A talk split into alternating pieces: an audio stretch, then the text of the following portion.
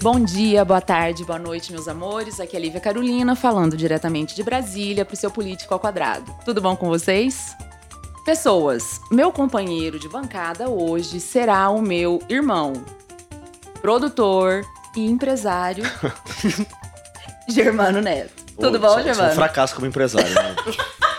Mas eu fracasso. gosto de falar, porque eu acho bonito falar que eu tenho Tá empresário. certo. É verdade. Tudo bom, gente? Olá, olá, olá, olá, Lívia. Tudo bom? Prazer estar aqui. Eu, sou, eu pareço, minha- minhas aparições são raras aqui no, Isso, no exatamente. Política ao Quadrado, mas eu volte e meia tô aqui. Obrigada, viu, amigo? Bom, gente, esse é o quarto episódio do nosso especial Eleições DF 2022. Para quem tá chegando agora, nós estamos fazendo uma série de bate-papos com os pré-candidatos ao governo do Distrito Federal. Já passaram por aqui o Rafael Parente, candidato pelo PSB, o senador Isalci Lucas, candidato pelo PSDB, Pré-candidatos. pré-candidatos do PSDB, e o deputado distrital Leandro Graz, pré-candidato pela federação PT, PV, PCdoB. E hoje nós temos uma pré-candidata a governadora do Distrito Federal. Certo, irmão? De uma outra federação, que é a Isso. Federação Pessoal e Rede. A gente tá aqui hoje com a Clementina Araújo Bagno da Silva. É isso mesmo. A Queca. A Queca, ela é assistente social, me corrija aí, ativista, conselheira tutelar do DF, Isso, segunda vez. Segundo mandato. Segundo mandato. A mais votada em mais 2019. votada. É, filiada ao PSOL, da- na, na Federação Pessoal Rede. Foi candidata a vice-governadora já em 2018. Porra, puta bagagem. Sim. E é mestre em políticas públicas pela UNB. Bem-vinda, Queca. Obrigada. Tudo bem? bom, Queca? É isso aqui. Tudo bem, tinha. obrigada, obrigada. Obrigada pelo convite. Estamos aqui firme e já iniciar que temos também já né, um pré-candidato a vice-governador, que é o Tony de Castro. Fechamos essa semana. Então hoje nossas candidaturas ao governo estão postas nessa federação do pessoal com rede. Tony, que é especialista em políticas públicas e, e gestão governamental. é, Isso. Ele é federal. analista em políticas públicas, Analista. servidor público Aham. federal. Tem mestrado em sociologia, está fazendo doutorado em sociologia, já foi professor também da Secretaria de Educação em Ceilândia. E hoje nós estamos compondo aí essa chapa maravilhosa, né? Essas Ele é da Ceilândia? Não, ele mora aqui na Asa Norte, mas ele foi professor da Secretaria de Educação em Ceilândia. Em Ceilândia. Isso. Legal. Você mora onde só, antes de começar aqui? Moro no Tororó. Tororó. Na Ah, a região gente do tem uma- Tororó. Uma grande amiga que já morou no Tororó. Moro na região rural. Queca, vamos começar. Quem é a sua maior inspiração política e por quê? Uau! Nossa, são tantas.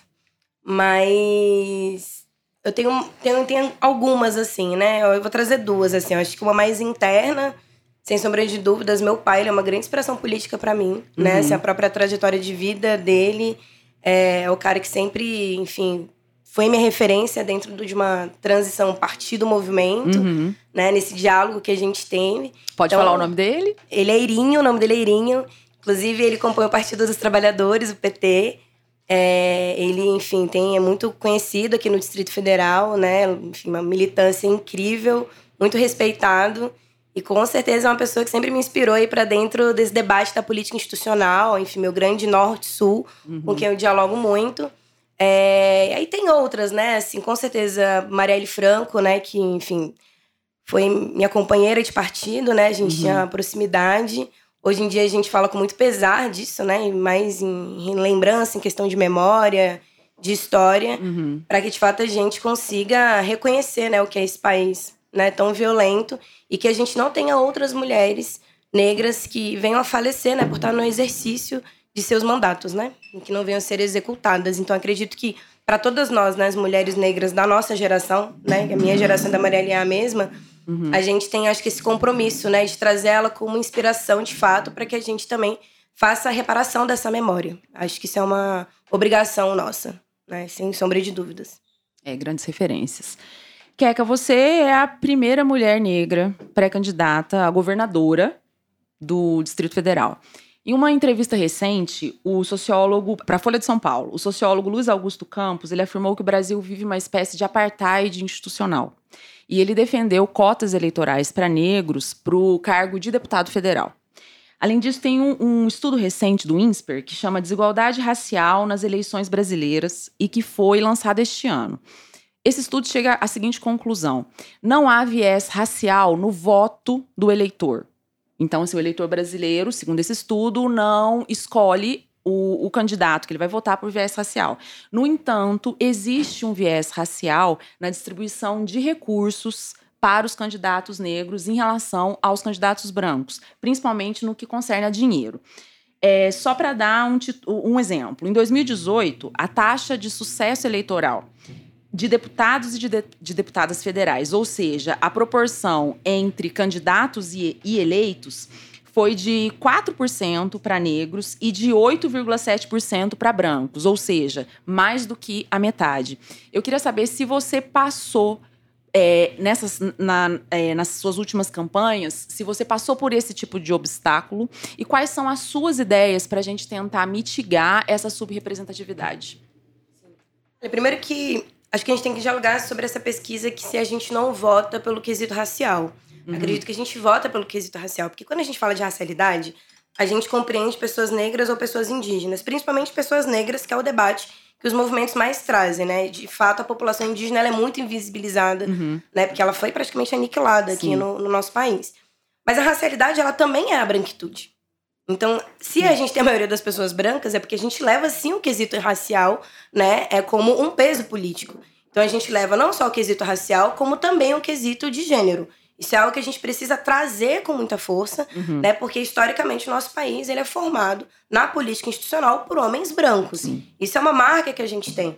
Né? A gente sabe que nós, enquanto mulheres, a gente esteve muito longe desse debate porque nos foi imposto que esse local não era para nós. Então a gente tem poucos anos de conquista, né? Seja pelo voto, seja pela entrada dentro da política institucional, seja como liderança dos trabalhos, enfim, em outros locais também. Então acho que isso é importante a gente trazer. Eu concorri apenas a uma eleição geral, né? Nas uhum, eleições do sim. Conselho Tutelar, é, esse quesito, né, das cotas, é, não entra, até porque você não tem um tipo de financiamento público para as eleições do Conselho Tutelar. Uhum. Isso é um outro debate. Então, eu só ia concorrer nas eleições de 2018. E nas eleições de 2018, o pessoal, a gente já tinha esse debate, né? O pessoal, ele é um partido de vanguarda, né? Quando a gente traz debate tanto é, de cotas para negros e pessoas indígenas, quanto para mulheres e também para pessoas LGBTQIA+, uhum. e também para pessoas com deficiência. A gente tem avançado muito é, nesse processo que a gente precisa ter mais representatividade na, dentro da política institucional. Então, eu nunca tive nenhum problema, né, para a gente conseguir garantir, né, esse, esse local para a gente ter o recurso necessário. Agora, porque eu estava no local de majoritária também, eu concorri a vice-governadora. Uhum, Isso é diferente para as campanhas proporcionais. Uhum, a gente sim. sabe que nas campanhas proporcionais, de fato, as mulheres, a população negra e ademais realmente enfrentam grandes obstáculos, inclusive dentro do pessoal, né? Isso eu acho que é um, um, algo que produz e se reproduz em todos os partidos para a gente estar tá enfrentando e lutando dentro.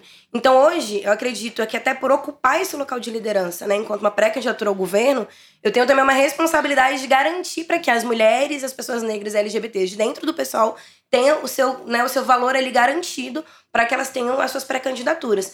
Porque a invisibilidade também é, nas programas, nos programas eleitorais, na aparição de TV, né, nos materiais gráficos, isso também vem com muita força. Uhum. Então a gente precisa lutar muito para isso.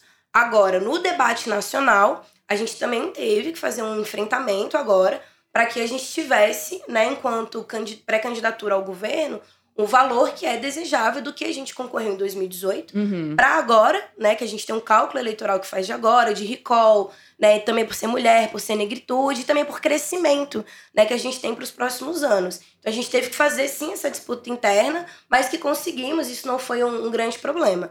Agora, eu não posso dizer que isso não é um problema para quem está na proporcional, porque é, Sim. e a gente sabe. Deixa eu só dar uma esclarecida a respeito da, da pesquisa. Eu não li ela toda, mas a questão do, do sociólogo era a seguinte: que se você não tem o acesso ao recurso, o candidato não vai ser nem apresentado ao uhum. eleitor. Então, uhum, muitas vezes, é, é, por isso que ele deu a suavizada, o estudo, né? Deu a suavizada no viés eleitoral do voto, porque se pro, se pro eleitor não é apresentado o candidato negro, ele não vai votar no candidato Sim, negro. Isso não foi apresentado para ele. Entendeu? Porque campanha no Brasil é uma coisa muito cara. Né? Então, se você não tiver recurso, se você não aparecer, se você não der entrevista em todas as mídias, que hoje são várias, realmente fica muito difícil. E aí tá, é uma subrepresentatividade, inclusive na disputa mesmo, né? Não é apenas na. Mas, na ó, curiosamente, eu, a gente nem combinou isso antes. É? Mas eu fiz, eu, no, aqui no programa, no meu programa de doutorado aqui na UNB, Hum. eu fiz uma pesquisa no semestre passado, junto com a Giovana, uma colega minha, sobre as eleições de 2018 aqui no DF para deputado Ah, federal. Aí eu até legal. abri aqui o projeto para resgatar umas coisas que às vezes a gente também é, as condições para as mulheres ou para as candidaturas minoritárias é, é, de minorias em geral, quer dizer, é, o cenário nacional é muito diferente do cenário local, né? Sim. Então, aqui no Distrito Federal especificamente, essa minha tese eu achei até curiosa porque ela desconstruiu um pouco disso que vocês falaram agora, no caso aqui Hum, do no DF. caso do DF. Ah. Então, primeiro, né, é claro que a gente pode fazer uma análise crítica disso tudo, Sim. mas pegando a superfície do processo, olha só, foram 162 candidatos a deputado federal aqui no DF, e a votação média por candidato foi de 8.530 votos. Uhum. Se a gente for considerar só os candidatos homens, foram 113 e a votação média deles foi de 7.300 votos, menor que a média. 7.300 votos por candidato. Só dos homens. Dos homens. E as mulheres foram 49 candidatas e a média foi 10.600 votos. Então as mulheres foram muito mais votadas que os homens aqui no DF.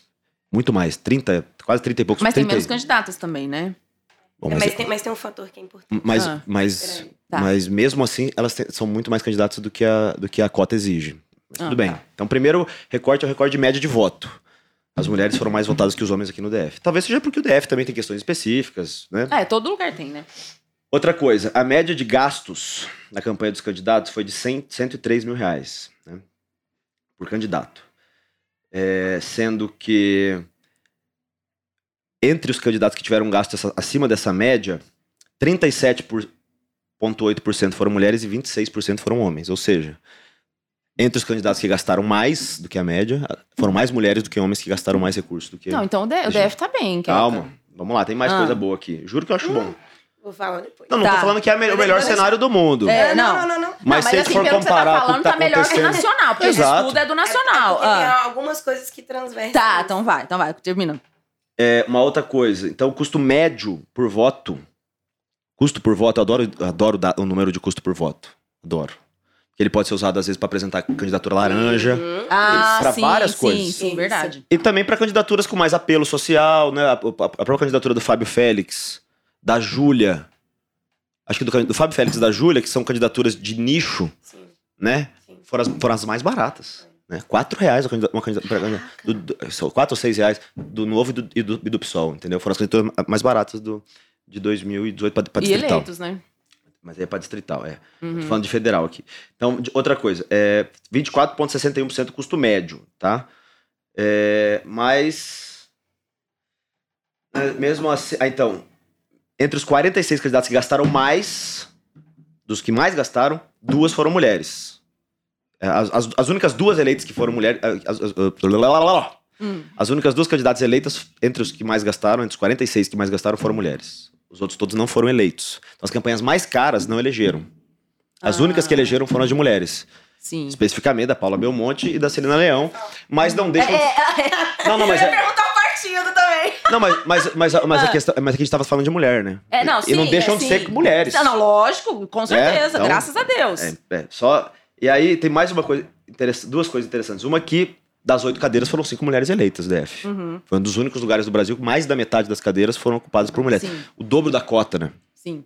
É, exigida. E as mulheres receberam 40,4% dos recursos do fundo partidário. Isso tudo DF. Sendo tá que a falando. cota é 30%. Você tá falando DF? É, tudo DF. ou seja, tá. elas receberam 33% acima da cota no DF. Então, acho que no DF, para deputado federal, em 2018, a gente não teve uma situação tão grave quanto a situação nacional. Esse é o meu ponto. Então, algumas questões que acho que a gente precisa trazer. O Distrito Federal ele tem algumas peculiaridades, assim. Primeiro, aqui no Distrito Federal, a gente tem muita dificuldade de eleger uma candidatura federal. Né? Assim, você não elege aqui no Distrito Federal com 30 mil votos. A gente sabe disso, com 40 mil votos, Uhum. né? A gente tem um outro cenário para se eleger aqui no Distrito Federal que difere das outras unidades federativas. Esse é um primeiro ponto. O segundo ponto, é muito comum a Acho, que- gente acho que o deputado federal menos votado aqui fez 200 mil é, votos. não, não, não. Menos. Menos? Menos? Acho que com 90, 70, 80 mil você já elege. Federal? É, federal. Acho que, se não me engano, a Erika Cocai teve 90 e tantos mil votos. É, que é a única mulher, inclusive, né, progressista, na verdade, a única deputada do campo progressista que a gente tem, né, no Distrito Federal. Excelente, inclusive. Uhum. Muito parceira. Então, assim, a gente tem, tem um cenário aqui no Distrito Federal que, como a candidatura federal é mais difícil de ser eleita, geralmente os partidos optam por, pelas mulheres serem candidatas à federal e não à distrital, porque a distrital você tem mais chances de ganhar. Isso é uma Ah. visão bem complicada. Por isso que a gente tem mais mulheres que concorrem à federal e não à distrital. Até porque o recurso para federal ele é bem maior do que o recurso que vem para distrital. Então você faz as dobradas. Então geralmente vocês podem verificar que uma candidatura distrital masculina, geralmente ela tem uma dobrada à federal feminina.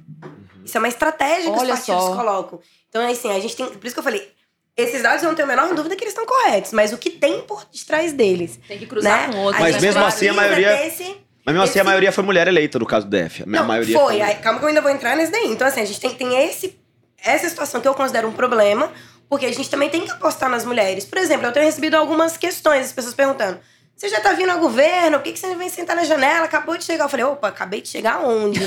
né, assim, eu tenho 15 anos de militância, assim. Ibanez Rocha caiu de que paraquedas aqui no Distrito Federal e que já foi eleito. Né, assim, eu tenho uma história aqui no Distrito Federal, então a gente acha que as mulheres sempre têm que começar como distrital, federal, para subir né, a A escadinha escadinha. e que eu tenho um desacordo.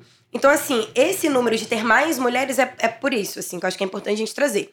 E tem uma outra questão, assim, que quando a gente defende, né, de mulheres estarem na política institucional, não é qualquer mulher. A gente defende mulheres que estão ali para defender direito de mulheres, que vão formular políticas públicas e vão defender políticas públicas Uhum. que garantam o direito das mulheres.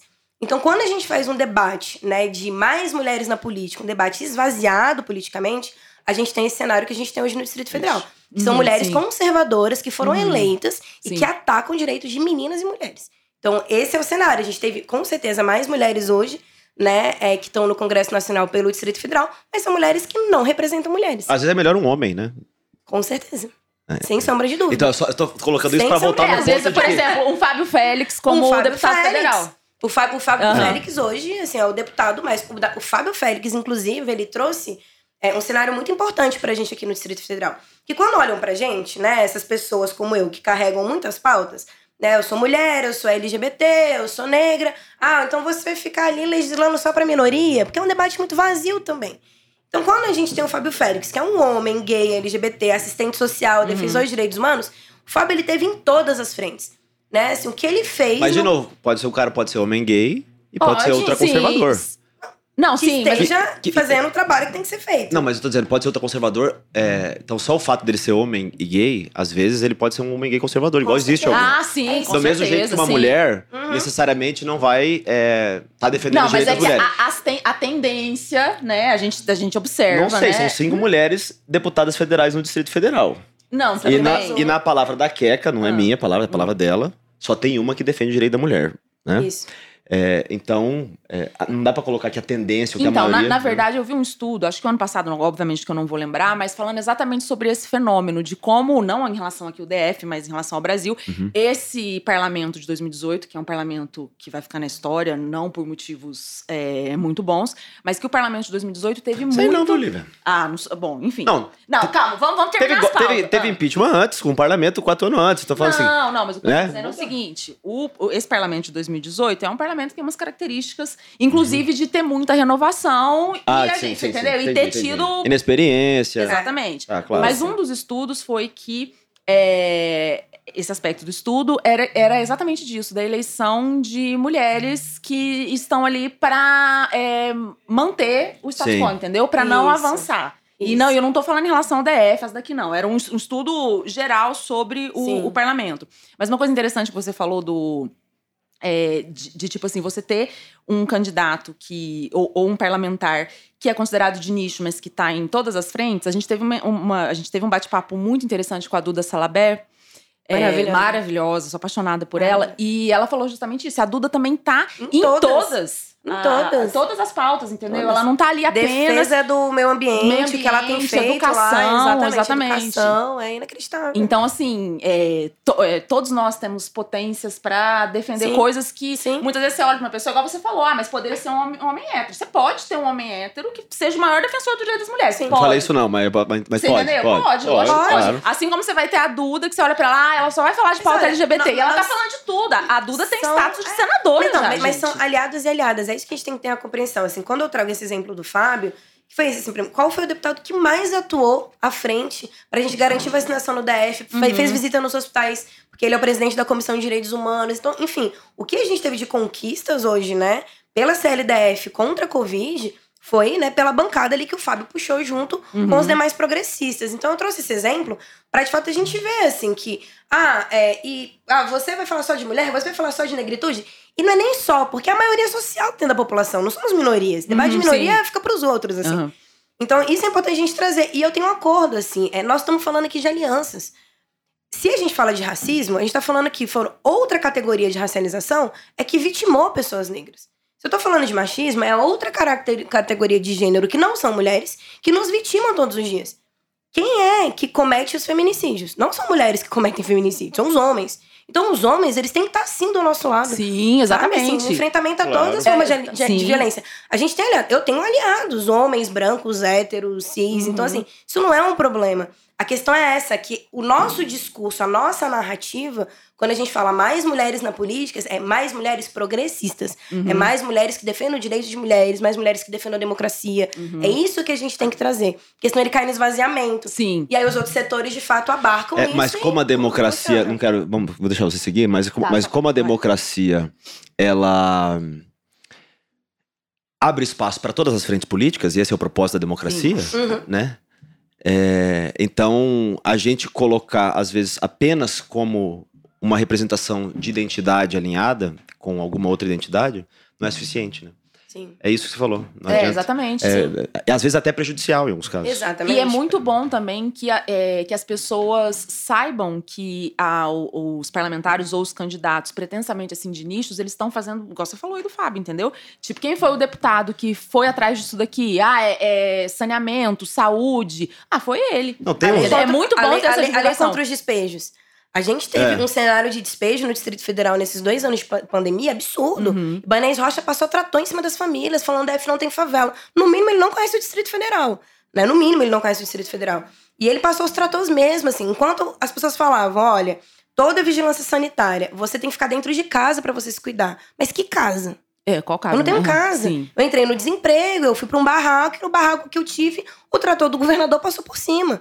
Então esse cenário foi grave. E quem é que, que constituiu uma lei aqui no Distrito Federal para impedir os despejos, a lei distrital? É do Fábio Félix. Então, é- é- eu tô trazendo isso para apresentar Aham. que nós, enquanto corpos interseccionalizados, a gente faz política de orçamento, tudo. economia, sim. sabe, direito à moradia, de saúde, de educação, de Uhum. assistência. A gente também é amplo. Mas acaba que muita coisa sobrecarrega nós, porque já que tu, tu é mulher, tu é negro, tu é LGBT, Só você tem que vai ter que representar. Exatamente. Mas, ó, só correção de informação. Então, a gente teve, sim, deputado eleito com 30 mil votos. Teve a Celina Leão. Ela foi eleita Uhum. com 31 mil votos na Uhum. última eleição. É difícil, muito É, difícil. é, então, então, Depende da coligação, né? 46 voto. mil, 120 mil, 31 mil, 79 mil, realmente, 89 mil. É, e a gente teve umas campanhas super caras aqui para deputado federal no DF, viu? Inclusive, e não foi só de partido de direita, não. Partido, partido de esquerda também. O, o, o PT, por exemplo, o mais caro foi o da Virna. Que Ela, é, não, não mais cara de custo de campanha, mas de custo por voto. Ela gastou 340 reais por voto. Uhum. Não foi eleita? Não foi eleita. Justino também do PR, 315 reais por voto, não foi eleita. E a Jéssica do PT, 290 reais por voto, também não foi eleita. Então teve, tiveram campanhas super caras, de mais de 2 milhões de reais, enfim. É, tem umas que são... O Brasil tem tradição, É muito né? dinheiro, É, gente, As é redes, muito. é, as redes sociais acabaram que, é, obviamente, democratizaram as campanhas, né? Mas vamos seguir, vamos agora Bora. falar sobre é, propostas. Quecas, segundo um estudo, vamos falar de desigualdade social. Segundo um estudo do IPEA de 2021, Brasília detém sozinha 3,6%, Brasília sozinha, cidade de Brasília, 3,6% do PIB brasileiro.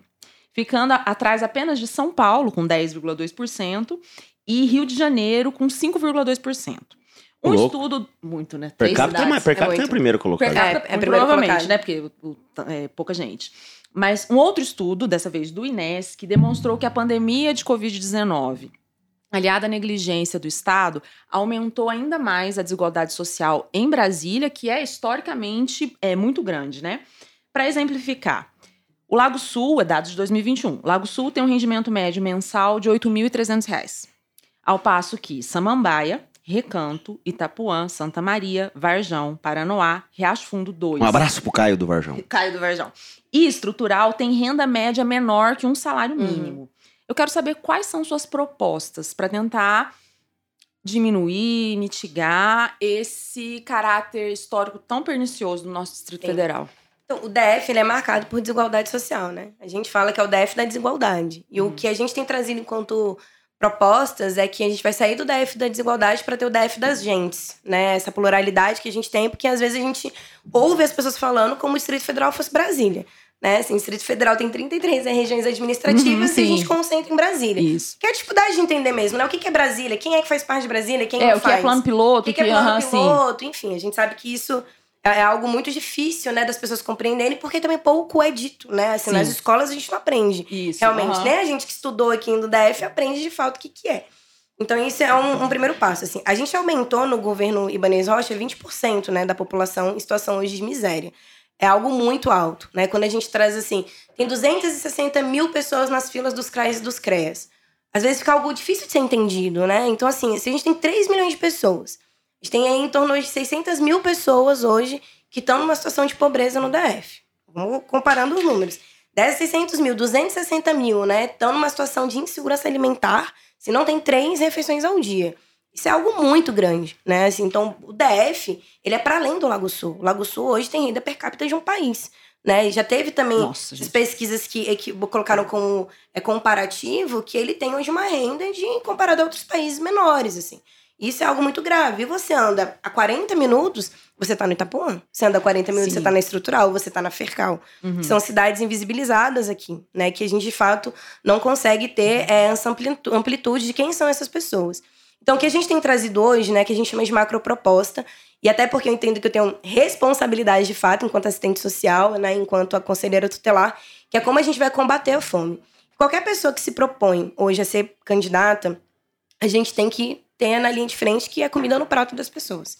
Então hoje a gente traz uma proposta que é, e é possível, vou falar rapidinho como que a gente vai gestar isso, que é as famílias que estão em segurança alimentar, né, terem o direito a um benefício social de transferência de renda de 600 reais. E aquelas famílias que são chefiadas por mulheres terem o dobro.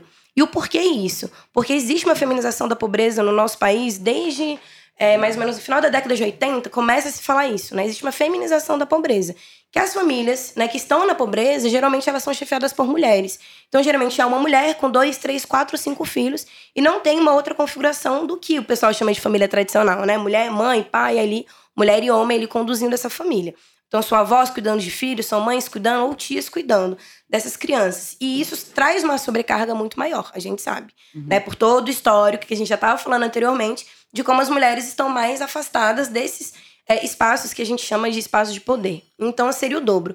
E esse, esse benefício de transferência de renda, ele não vai ser um benefício complementar ou ele vai ser condicionado que se uma pessoa recebe BPC, ela não pode receber. Se a Uhum. pessoa recebe aposentadoria, ela não pode receber. Muito pelo contrário. A gente confirma que tem que ser pelo SUAS, o Sistema Único de Assistência Social. Ele tem que ser valorizado cada vez mais no DF. Aqui no DF a gente vive o caos, né? O governador, não, quando começa a crise social, ele pega e fala, opa, peraí, Maiara, vem aqui, você vai gestar a pasta de assistência social sem nenhum conhecimento, sendo que a gente tem vários profissionais, vários especialistas Maiara é a primeira dama, a primeira né? Só pra dama, a esposa do, Aham. do Ibanez Rocha, nunca trabalhou na área para gestar, né? E aí a gente tem um problema de gestão. Ano passado foi arrecadado 700 milhões de reais. 700 milhões de reais. 700 milhões de reais, com essa proposta que a gente está trazendo de benefício, de 600 reais, a gente supre a necessidade de 260 mil pessoas que estão na fila do, do CRAS. Só fazer as contas, multiplica, papá. 700 milhões de reais. Então, o que, que a gente está fazendo hoje? Hoje a gente está sentando com alguns auditores fiscais, né, especialistas que trabalham tanto na ponta quanto na formulação de política pública e trazendo como a gente constrói isso. Seja também no sentido da gente taxar grandes fortunas. O que é esse nome complicado? Ora, se eu tenho moradias hoje no Distrito Federal de pessoas né, que pagam 5 milhões de reais nas suas casas, e que pagam IPTU hoje muito baixo comparado a outras pessoas que não têm nem onde morar, como a gente está falando, é justo para a gente sair dessa situação de desigualdade que haja um aumento dessa taxação dessas uhum. pessoas que são milionárias, não são pessoas como, como algumas que são de classe média, que moram em apartamentos na Asa Norte, uhum. na Asa Sul, no Guará, no Cruzeiro. Não é disso que a gente está falando. Estamos falando de milionários. Uhum. Taxar milionários para que a gente saia. Isso é responsabilidade social, isso é democratização de comida, isso é democratização da gente gerar emprego. E quando a gente gera renda dentro de uma unidade federativa, a gente está gerando economia. Então, assim, por que o governo hoje não faz nenhuma parceria com o setor de serviços? A gente não tem setor de indústrias no Distrito Federal. Uhum. A gente sabe disso. Mas a gente tem setor de serviços. A gente tem a cadeia produtiva da cultura que foi abandonada. Estabelecimentos foram fechados, microempresários foram também para uma situação de fome. Eu atendi no meu trabalho famílias que há três anos atrás tinham renda de 10 mil reais. Deixa e que te, hoje não tem o que comer. Deixa eu perguntar umas coisinhas sobre esse programa de assistência de renda que você falou. Acho Chama é... Renda Básica Distrital. Então, então se vai se somar, vai se somar a algum programa federal, por exemplo, o um programa que já existe agora, ou uhum. algum programa que vem a existir. Sim. Vai se somar, né? uhum. né? Então as pessoas, você não, não, pretende, por exemplo, avaliar quem já recebe do governo federal. É, não. E, então vai se somar. Então, vai partindo se somar, do princípio, isso. Então, partindo do princípio que são. Eu fiz um cálculo rápido aqui. Você falou de 760 milhões. 700 milhões de reais. 700 milhões de é reais para arrecadado... 260 mil pessoas, né? Isso. Isso pagaria cinco meses, 600 Isso. reais. Né? Mas seria um programa anual, eu imagino. Então, é porque assim, quando a gente está falando de erradicação da fome, a gente tem que trabalhar com meta. Uhum. Porque senão a gente não está falando de erradicação da fome. Né? Então, a gente está colocando meta. Como é que essa meta vai ser conquistada em 5, 6 meses? Que é esse valor que, você, que a gente está trazendo. 4,8 meses. Isso. Quando a gente traz essa meta, a pessoa ela pode ser, por exemplo, vinculada, que é o que a gente está trazendo. Nos próximos 15 dias a gente vai apresentar isso como organograma. Como é que a gente faz hoje um diálogo, uma intersetorialidade entre as secretarias? Como que a Secretaria de Assistência Social. Mas não é um programa de um ano, então? Pode ser, estendido. Mas daí, então, tem que, daí de onde que vem o dinheiro? Então, mas é que eu tô falando. Se a gente tá falando de taxar também as grandes fortunas. É, e aí taxaria em quanto? Porque, tá, porque, o, o porque o é governo isso. federal também pode ter uma mudança tributária. Mudança tributária é treta. É, é treta, é, é, treta. É treta. Por isso que eu não vou entregar to todas as formulações que a gente tá aqui tá. Por, por um motivo. A gente foi a primeira pré-candidatura a apresentar o programa Renda Básica Distrital. Hoje, outras pré-candidaturas também estão apresentando o Renda Básica Distrital. Ah. Acho que vocês estão acompanhando. E todo mundo pergunta, Mas de é onde bom, você... Né? É bom, é tá bom, tá é, é, bom, é, incrível, sim. até bom. porque... Uhum. Que bom que todo mundo tá com interesse de combater Isso. a fome. E na, como eu falei para vocês, nas próximas semanas, a gente acredita que essa agora, que vai ser um pouquinho mais puxada porque, com a presença do, do Lula aqui em Brasília, mas na outra a gente já vai estar tá lançando isso nas redes para apresentar como que é esse ciclo. De onde a gente vai tirar esse dinheiro, para além uhum. do fundo da assistência social, uhum. né? Para essa arrecadação que a gente está trazendo, como que se taxa essa grande fortuna? Para o pessoal não vir falar, isso é coisa de esquerda, uhum. isso é impossível. E a gente mostrar na verdade, que isso é possível. Na verdade, isso é ultraliberal, né? Ultraliberal. O programa de renda mínima foi, Todo mundo foi, sabe. foi é. criado na Universidade de Chicago. Exato. É um programa, é. De, é um programa de direita. Não, mas na hora de atacar, ninguém, todo mundo todo esquece, mundo né? É, lógico. Uhum, exatamente. Na verdade, o Suplicy quer, mas o Lula não quer, inclusive, exatamente, né? Exatamente, que eu falo assim, o livro do, do Suplicy, né, sobre o reino da cidadania é maravilhoso. Né? Assim, a gente teve a honra de, de falar com o Suplicy né? É incrível. Então, assim, isso é um programa, na verdade, de quem tem responsabilidade social. Sim. É isso. Então, quando a gente traz isso, assim, até pra não vir com aquele debate assim, ah, mas você só dá o peixe, uh -huh, né? Todos aqueles debates horríveis. Mas você sabe que esse debate não é tão horrível.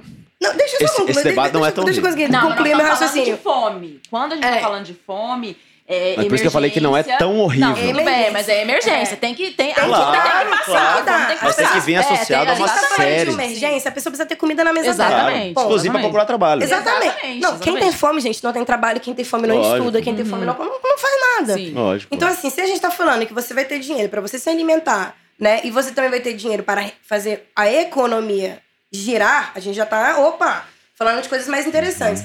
Agora, vocês já pensaram como que seria interessante se a Secretaria de Assistência Social Dialoga com a Secretaria de Trabalho? Sim. Isso. É. Tá entendendo? Não é só um programa de transferência de renda, né? Sim. Exatamente. Pode e se ela dialoga com a Secretaria também de Educação? A gente está vivendo hoje um caos na educação. Não tem monitores e voluntários para atender crianças e adolescentes que têm deficiências e algumas doenças que precisam de acompanhamento. Você já pensou se essas pessoas que estão hoje, que estão recebendo esse benefício, a gente não pode hoje fazer qualificação e informação para que as pessoas atuem, inclusive, nessas localidades ou em outras localidades. Quantos professores e professoras a gente não tem que estar desempregado? Quantos engenheiros e engenheiras a gente não tem que estão desempregados? E que a gente pode estar trazendo hoje, inclusive, para o mercado de trabalho por meio do Estado. Então você vai ter uma transferência de renda e você também vai ser incluído novamente Claro. no mercado de trabalho. Quem tá há dois, três anos no mercado de trabalho não volta fácil.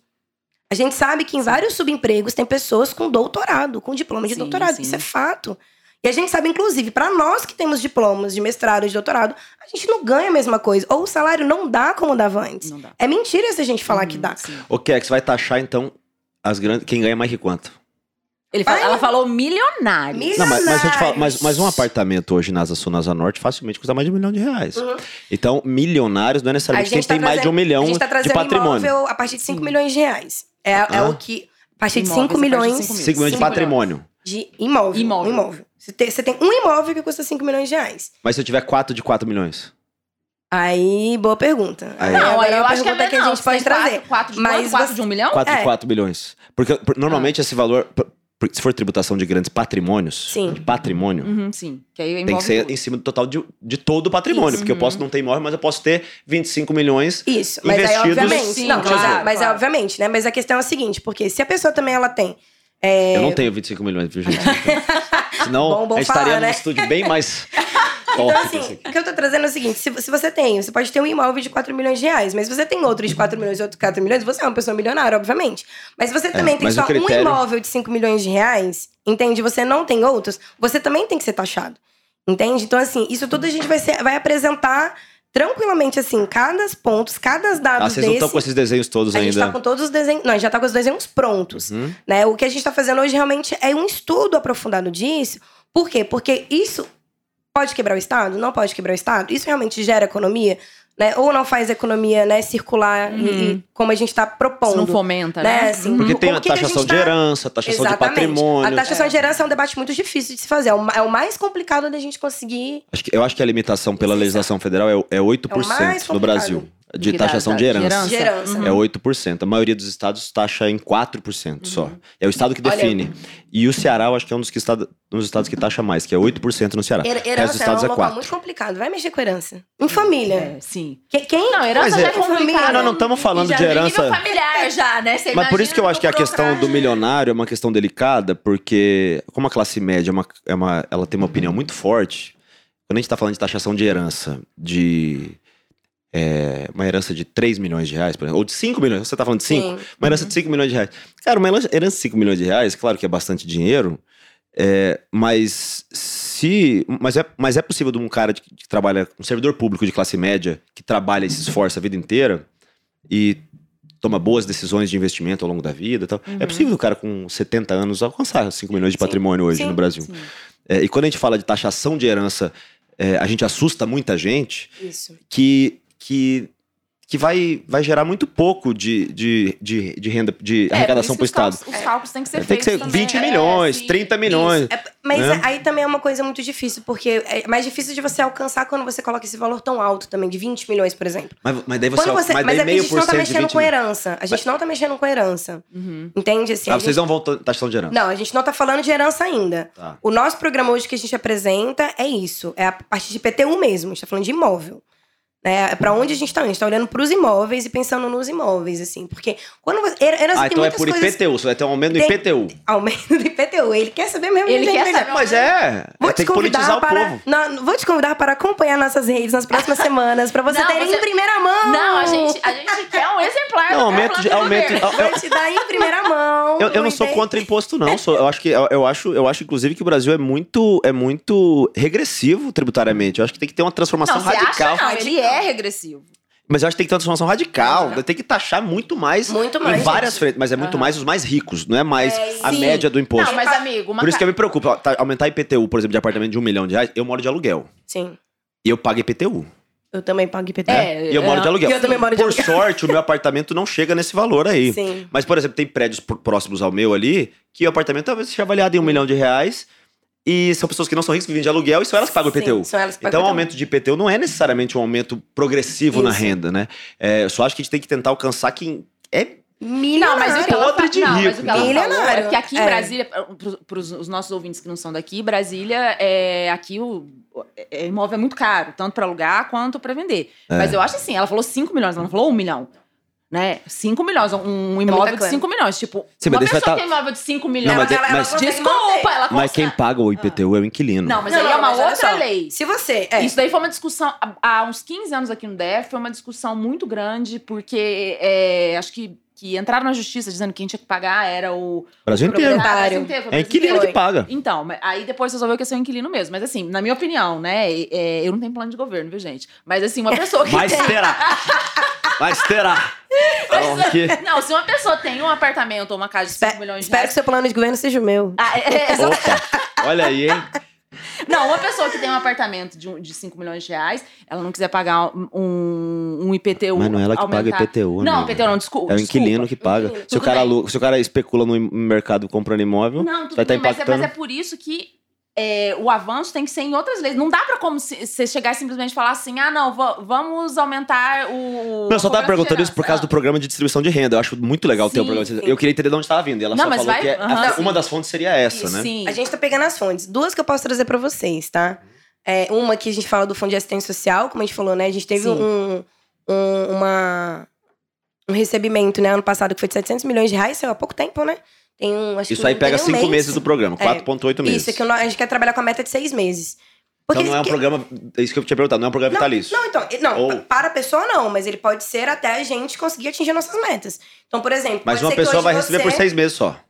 Não, ela pode, se ela continuar numa situação de fome, ela É. pode receber por mais seis meses. é Ah, por isso entendi. que não pode ter a vinda desse dinheiro, não pode ser só de uma fonte. Entende? Pra gente não Não é cair nessa problemática. Uhum. Porque qual é o grande problema que a gente tem dos benefícios sociais hoje, assim, né, no nosso país? Bolsa, Bolsa Família, ele foi exitoso. A gente não tem como falar que ele não foi um programa exitoso. Ele foi. Ele tirou pessoas da situação de miséria. Agora, ele tirou das pessoas também de uma situação de pobreza? São análises que a gente precisa fazer Sim. né? Assim, qual foi a margem que a gente teve disso? E a outra con- cons- consequência, na verdade, ou condição que a gente tem que pensar é que algum desses programas eles colocam algumas situações que custam muito caro, né, para as pessoas que recebem. Então, por exemplo, quando você fala, olha, você o seu filho e sua filha, ele tem que ter o acompanhamento, né, do pré-natal, enfim, do depois que nasceu também, porque na hora que tá gestante ainda tem que ter o acompanhamento, né, para você receber. As crianças até, até uma certa faixa etária também ser acompanhado, né, no, no- nas UPAs, nas UBSs, enfim, e também na escola. Só que se você tem uma escola que fica a duas horas da sua casa, Uhum. né? Assim, se você não tem um transporte que chega lá. Então, como é que a gente pensa hoje benefícios sociais sem pensar em políticas públicas das secretarias que não dialogam entre si? Então, qual é a grande questão que a gente começou a ver especificamente que atua no Conselho Tutelar? Chega muita coisa pra gente no Conselho Tutelar, por exemplo. A criança ela para de ir pra escola. A pandemia aconteceu muito Uhum. isso, muito. Né, que o DF, a gente sabe que a maioria das famílias não né, são daqui, não nasceram aqui no DF, principalmente do Norte e Nordeste. Então você entra numa situação de pandemia. As pessoas precisavam trabalhar, principalmente as mulheres, para não cair no desemprego. Como a gente falou, a maioria das famílias Na são, fome, não é nem são desemprego. chefiadas né, por mulheres. Então elas mandaram os seus filhos e filhas para casa de suas famílias no Norte e no Nordeste. Elas pararam de ter a frequência na escola, até virtual, porque lá onde, onde elas vêm, não tem esse negócio de internet fácil. Uhum. Banco de dados ainda é crédito para botar no aqui, né? celular. Mesmo aqui, a galera não tem Wi-Fi em casa. Vila dos Carroceiros, É. ali. Vamos ali, Vila dos Carroceiros de Santa Maria. Pega Uhum. aqui a parte né, ali que a gente tem uma, uma ocupação aqui no Saan. Entendeu? O que aconteceu no CCBB. As Nós pessoas perdemos não têm. dois anos da educação pública brasileira. É, Perdemos, perdemos, perdemos. Mas que a gente garante pelo menos a vida. O problema é que a gente perdeu É. a educação e botou as pessoas, inclusive, em situação de fome. Uhum. Né? Por toda essa irresponsabilidade que a gente teve. Então, se você não tem secretarias que dialogam, então assim, a pessoa parou de frequentar a escola e seu benefício ainda é cortado.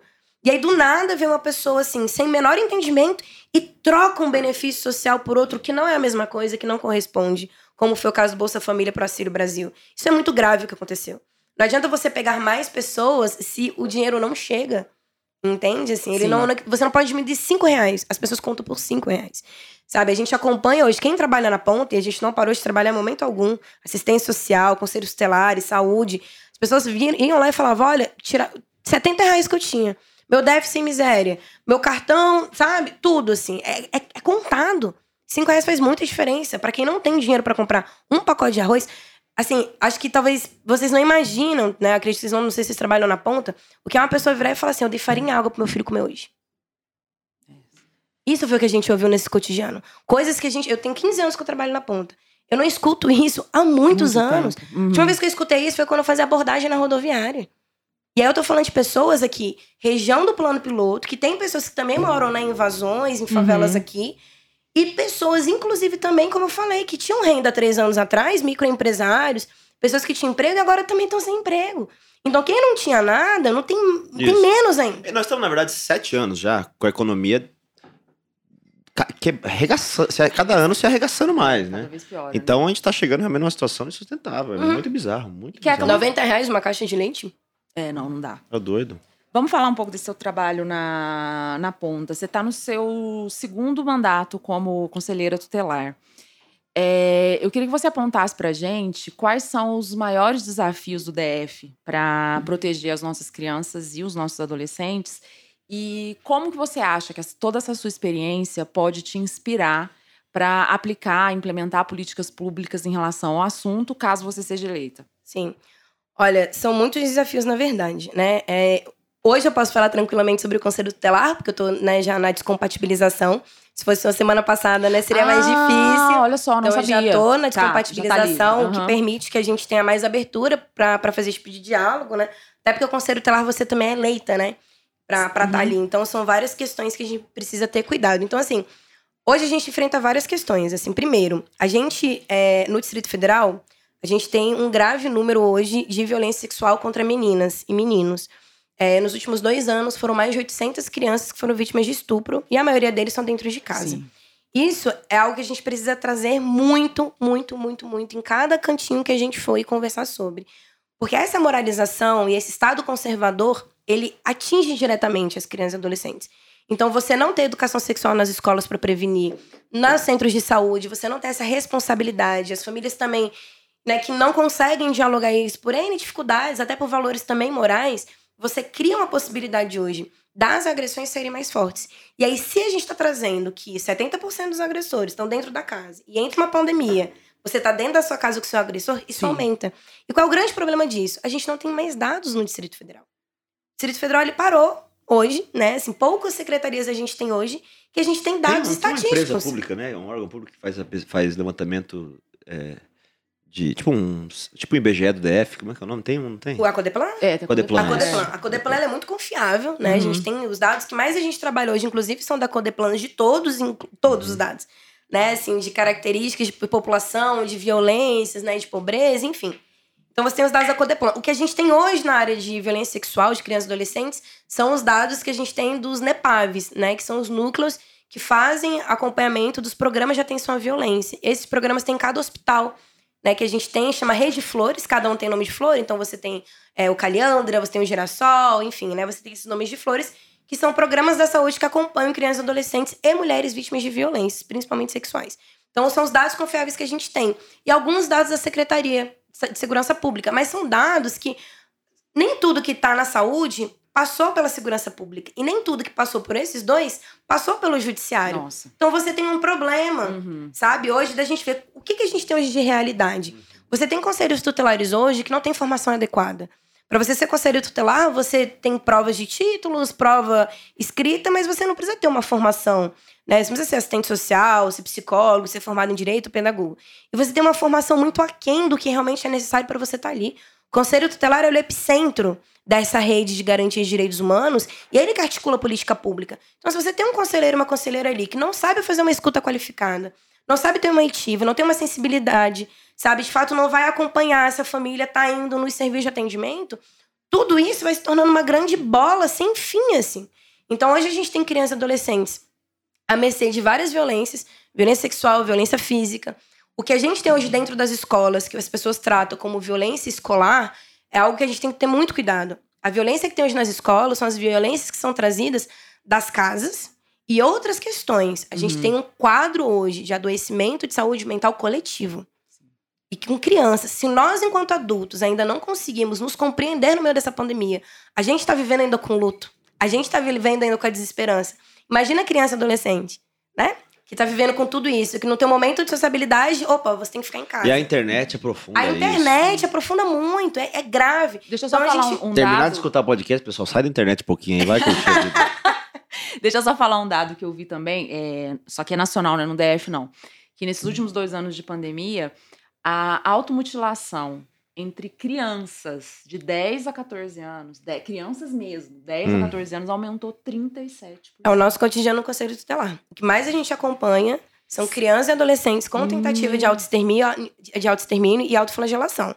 Isso é muito Nossa, grave muito e chocada, cresceu cara. muito. E o quanto a gente tá falhando enquanto humanidade. O que leva uma criança de 10 anos a tentar suicídio.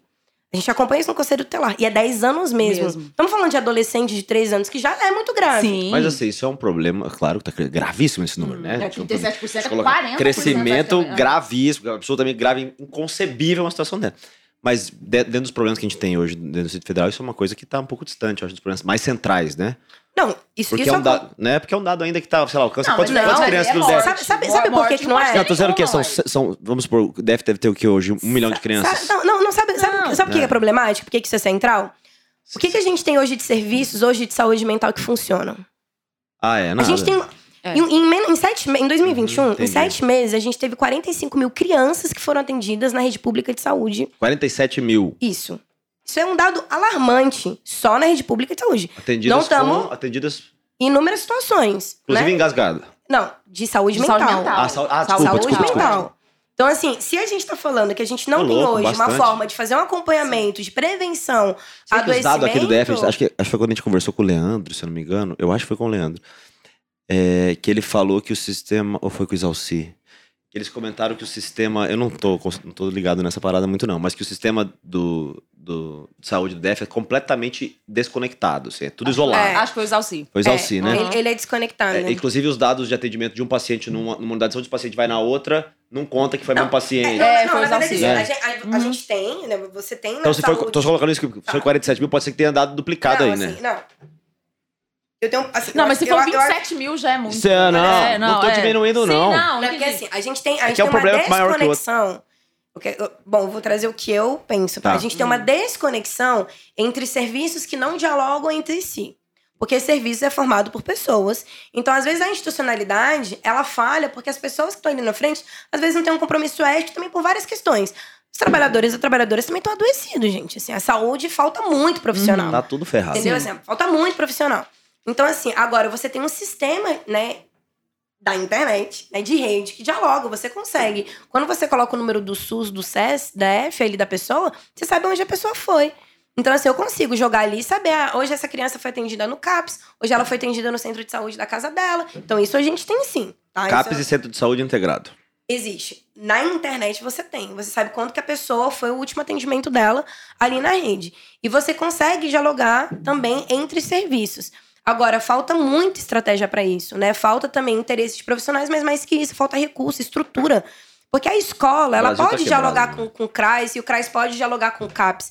Mas ele tem que ter alguma coisa que interliga esses serviços para estar dialogando e algo que seja fácil. Não criar um sistema. A gente tem alguns sistemas que são muito difíceis. Você gasta 20 minutos para entrar no sistema.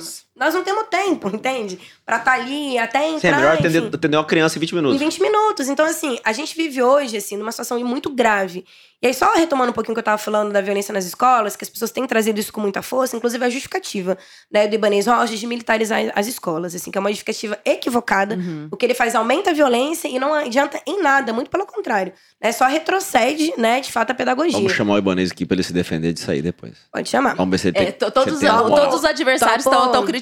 Se ele tem as moral de defender isso aí. Eu Quero... tava, eu, eu tava com um debate entre nós duas aqui no podcast. Até o secretário de- dele da educação à época, que foi o Rafael Parente, que, Que militarizou as que, escolas. que, impl- que implementou. Que hoje é pra e, e hoje ele é contra também, né? Então, se até é, o- assim. o, próprio secretário de, E, que- não, de educação que é hoje uma, é contra. e que é uma né? grande contradição, né, o Rafa Parente? Olha, Não, mas ele se defendeu, ele se defendeu Tá, dizendo que foi Olha aí, uma- Rafael, olha Ele aí, falou que foi Rafael. enganado. Tá, assim, se alguém. Assim, se eu, se eu tô. Primeiro, assim, eu jamais faria parte da gestão do Ibanez Rocha. Já começa por aí. É, mas segundo, né, assim, se alguém, alguma gestão fala, olha, você é secretário, vamos ter essa proposta de militarizar as escolas? Ah, claro. Poxa vida. Olha, eu, não, eu particularmente não sou contra as escolas escolas. militares, não. Eu acho que a Não, escola não, militar. Mili- escola militar é uma coisa. Não, eu sei, mas é porque quando a gente Não, fala não isso- Confunda, diferente, não é, confunda. Então, a- alô você. Né? Porque a galera, quando a gente fala isso, muita gente acaba levando pra, ir, pra esse lugar, né? Eu acho que. Aí ele tá, É, ele tá não. fazendo agora o. Não, são coisas diferentes, né? O Só pra gente. um é, anjinho. é, é, o diabo é anjinho. Não, é, escola militar é uma coisa, Exato. militarização É completamente é diferente. a escola é. militar ela é, ela é Isso. outro debate. que a gente tem aqui em Brasília, que é uma escola de excelência. Exatamente. Inclusive, a escola militar aqui em Brasília ela é muito parceira do Conselho Tutelar de onde eu atuo. Olha que Né? Tá legal. vendo aí, gente? Tem Tá assistente social, tem psicólogo, a gente faz acompanhamento muito Uhum. adequado, tá? Então, assim, é uma coisa escola militar. As escolas militarizadas, que é você retirar profissionais de educação para estarem ali em frente das salas de aulas, você colocar policiais militares, é uma outra pedagogia. Uhum. É uma pedagogia hoje que não corresponde ao que a gente tem de educação de Darcy Ribeiro, de Anísio Teixeira, de Paulo Uhum. Freire. É uma violência, inclusive, que a gente tem as diretrizes básicas da educação, assim. Então Sim. é outra coisa. Inclusive, você faz uma, um- uma, uma troca de função de policiais. E você acirra, né, a comunidade. Você coloca a polícia em Sim. acirramento com a comunidade. Isso é um grande problema, porque a polícia... Em vez tem de estar em, em, em Isso. confluência, né? porque a polícia, ela- a polícia ela tem que ser comunitária. A polícia ela tem que estar prevenindo, estar protegendo, Uhum. tá ali na comunidade. Tem, por exemplo, tem um, um programa da polícia, que, da polícia militar, que é o Provid. Um programa maravilhoso. O que, que é o Provid? O Provid ele acompanha mulheres em situação de violência doméstica. Faz o acompanhamento assim contínuo, sistemático. Vai na casa dessas mulheres, verifica se está tudo bem, como estão as crianças. Tem uma equipe que, se eu não me engano, de psicossocial também da Polícia Militar que vai fazer esse acompanhamento. E ele faz diálogo com toda a rede. O Provid aciona o Conselho Tutelar, que está em diálogo também com, a- com o Ministério Público. Então, é um programa de excelência, de prevenção, de proteção e comunitário. Esse é um exemplo como a Polícia Militar né, também pode estar em diálogo direto com a Sim. comunidade, servindo sem ter esse acirramento. Uhum. Aí me vem um governador que acirra a relação. E aí o que, que você tem? Você tem escolas, como a gente está acompanhando né, no 73 da estrutural, de situações de racismo graves, gravíssimas. É muito grave o que está acontecendo. Uhum. E que você violenta, inclusive, profissionais. O que Sim. aconteceu com a direção daquela escola Sim, é, absurdo. é bárbara. Uhum. Mas enfim, então trazendo que as situações que a gente tem hoje de violência nas escolas, ela se dá por inúmeras situações, principalmente por falta de gestão hoje da Secretaria de Educação. A Secretaria de Educação hoje, ela também ela foi reestruturada. A gente não tem mais pasta de direitos humanos dentro da Secretaria de Educação. A gente não tem hoje, de fato, uma Secretaria de Educação que compreenda que crianças e adolescentes com deficiências, pessoas com deficiências nessa faixa etária, precisam ter um acompanhamento diferenciado. Sim. A gente acabou com a ideia de escolas inclusivas? Acabou isso? Uhum. Então, assim, você me perguntar qual é o problema central hoje de crianças e adolescentes, são vários. Crianças e adolescentes hoje estão na fome. Estão na fome. A gente percorre aqui as Tinha que ter escola em tempo ocupações. integral aqui do DF também. E para aquelas famílias mundo. que precisam. Comida, a galera Não, tinha que comer. Exatamente. E para as famílias que precisam. música. Tem família que não precisa. Tem família que fala: olha, eu não preciso de escola integral. Tá Uhum. tudo bem, mas a maioria das famílias precisam de escola integral. Uhum. A gente tem um modelo de escola integral tem de escola hoje. integral, sabe que tem quantos tem aqui em Brasília? Não, mas quando, quando começou essa implementação, que foi no, É nada, na né? troca né, lá, do, do 2% antigo do governador Hellenberg para agora, eles pegaram as escolas parques para responder essa demanda. Então você tira também o modelo pedagógico de Anísio Teixeira das escolas parques para Uhum. você responder uma demanda de escola integral. Então, assim, você quer resolver um problema criando um outro problema. Sim. Né? A mesma coisa das creches. Uma das propostas que a gente tem é zerar, cre- zerar a fila de creche. A gente tem 25 mil crianças hoje na fila de creche. Gente, É muita coisa. E tá tudo na Entendeu? periferia, né? Aqui, aqui, é- aqui no, no- A maioria na periferia, mas olha, é isso. Quem tem um- uma renda hoje de 10 mil reais, uma família que tem uma renda de 10 mil reais, não consegue pagar 2, 3 mil reais numa creche por mês. Não. Entende? É. Que- vamos por você que falou. Você mora de aluguel. Não sei se você tem filho. Tem filho, não. Você Não. mora de aluguel, você paga teu aluguel. Vamos supor que você tenha dois filhos. Um dos seus filhos tá em idade de 3 Não, anos. não, não, dois já mil era. reais vai É, pra Não assusta, não. É impossível. Maria vai ficar brava. Maria vai ficar brava. Então, Nós estamos assim, perto dessa decisão Olha, agora. Olha eu recuando. bem, entendeu? Assim, Então, assim, Vamos esperar as eleições. São vários problemas. Porque, assim, a criança e adolescente ela é invisibilizada de todas as formas. Sim. Ninguém pensa em política pública para criança e adolescente. A gente não faz escuta, nós não perguntamos o que quer, a gente acha de fato que é um objeto. Põe ali, põe aqui, ó, adulto decido. Então, essa galerinha, eles estão sendo muito maltratados, assim. Sim. Hoje, a gente, quanto conselho tutelar, a gente não tem nenhuma estrutura de trabalho. Nenhuma, zero. Muito pelo contrário, ainda somos ameaçados cotidianamente.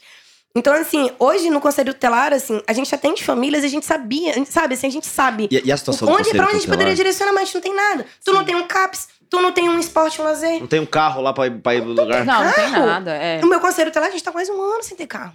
Cara, eu, eu, eu me lembro que quando eu tava trabalhando ali no setor de autarquia sul, tinha um restaurante ali perto, é, e a gente ia almoçar lá e de, repente apareceu, começou a aparecer um menininho lá de bicicleta, novo, cara, devia ter uns 12 anos, assim. Todo tava- dia? Todo dia, na hora do almoço, tava lá, né? Aí eu, aí eu comecei a trocar ideia com ele, aos pouquinhos, fazendo amizade com ele, às vezes pagava o almoço dele e tal. E aí eu comecei a perguntar pra ele, cara, é, tava nas férias, que ele começou a ir nas férias pra lá. Isso foi em 2017, sei lá. E aí ele continuou indo. Aí, aí começou as aulas, começou o período e ele continuou indo. Aí eu comecei a falar pra ele, cara. Eu eu lembro que ele me trouxe um papelzinho e falou, cara, você me ajuda a comprar material de material escolar? Hum. Daí eu falei, ajuda, eu compro, você me dá a lista. Ele falou, não, não, me dá o dinheiro que eu prefiro o dinheiro. Eu falei, não, não vou te dar o dinheiro, não. Eu ajudei, eu já ajudava ele, né? Uhum. Tava começando a engraxar sapato ali e tal. Aí eu lembro, olha a treta. Eu, eu lembro que eu peguei, ele me trouxe um dia, pediu o telefone da mãe dele. Ele me trouxe o telefone. Falei, quero que você vá pra escola. Se for pra escola, eu te dou. Pode passar o telefone da sua mãe que eu deposito dinheiro pra ela. E aí ele me passou o telefone, o zap da mãe dele.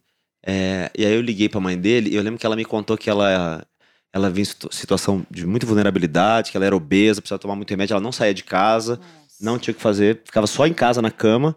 E ele tava começando a sair pra trazer uma grana pra casa, né? Eu falei, cara, isso tá errado. Ela falou que não recebia nenhum auxílio na época.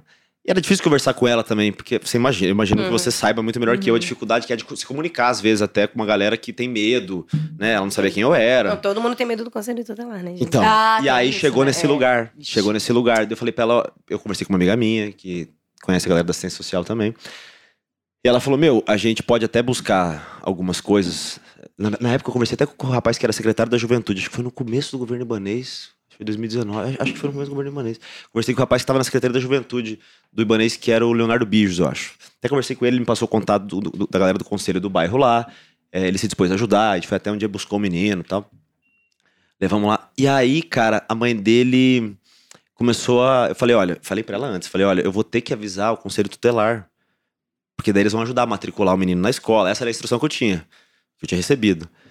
E daí. Só que daí quando eu conversei com o rapaz do conselho, ele falou, cara, se o menino tiver nessa situação mesmo, de trabalhar pra sustentar a casa, a gente vai ter que tirar ele dela por um tempo. Nossa, mas esse conselheiro Foi alguma é coisa. que ele falou. Foi alguma coisa nesse nível. Tá. Porque, eu, porque eu falei pra ele, falei, cara, eu tô com medo, porque ela tá super com receio. A mãe- A mãe dele tava com medo de mim. Aham, sim, óbvio, é. Eu tava ajudando no começo, mas chegou um lugar que ela falou assim, cara, calma aí, o que vai Aham, acontecer? é. E ele falou, cara, dependendo da situação, eu vou te falar porque, eu tô- porque Uhum. você que tá trazendo a situação. Dependendo da situação, pode chegar nesse lugar, né? E aí o menino desapareceu. Claro, mas É. assim, olha, as pessoas têm ideia do que o conselho tutelar é aquela ideia que antigamente, lembra do. é, tinha o SOS carrocinha, criancinha, enfim, essas coisas que Sim, tinha muito antes. aham. Isso é na antes da década de 90, antes da- Aham. do surgimento do ECA. O ECA ele traz o, o conselho tutelar, né? O Estatuto da Criança e do Isso. Adolescente. Isso. A gente tem a Constituição Federal de 1988, que vai trazer o artigo 227, que vai falar sobre direitos humanos de criança e adolescente. Gente, surge o ECA. Com o advento do ECA, vai surgir também o Conselho Tutelar. Bom, você tem legislações específicas. Quem é que vai implementar essas legislações? Quem é que vai estar ali, né? Como eu falei, o epicentro que vai estar garantindo esses direitos. Então surge o Conselho Tutelar. Mas até o Conselho Tutelar de fato ser implementado, que é uma luta que a gente tem cotidiana, Ainda ele- não ele foi, é isso que tá tinha, querendo dizer, né? É. ele tinha ainda, né, essas ideias é, é, de criminalizar a pobreza. Então a pobreza ela não pode ser criminalizada.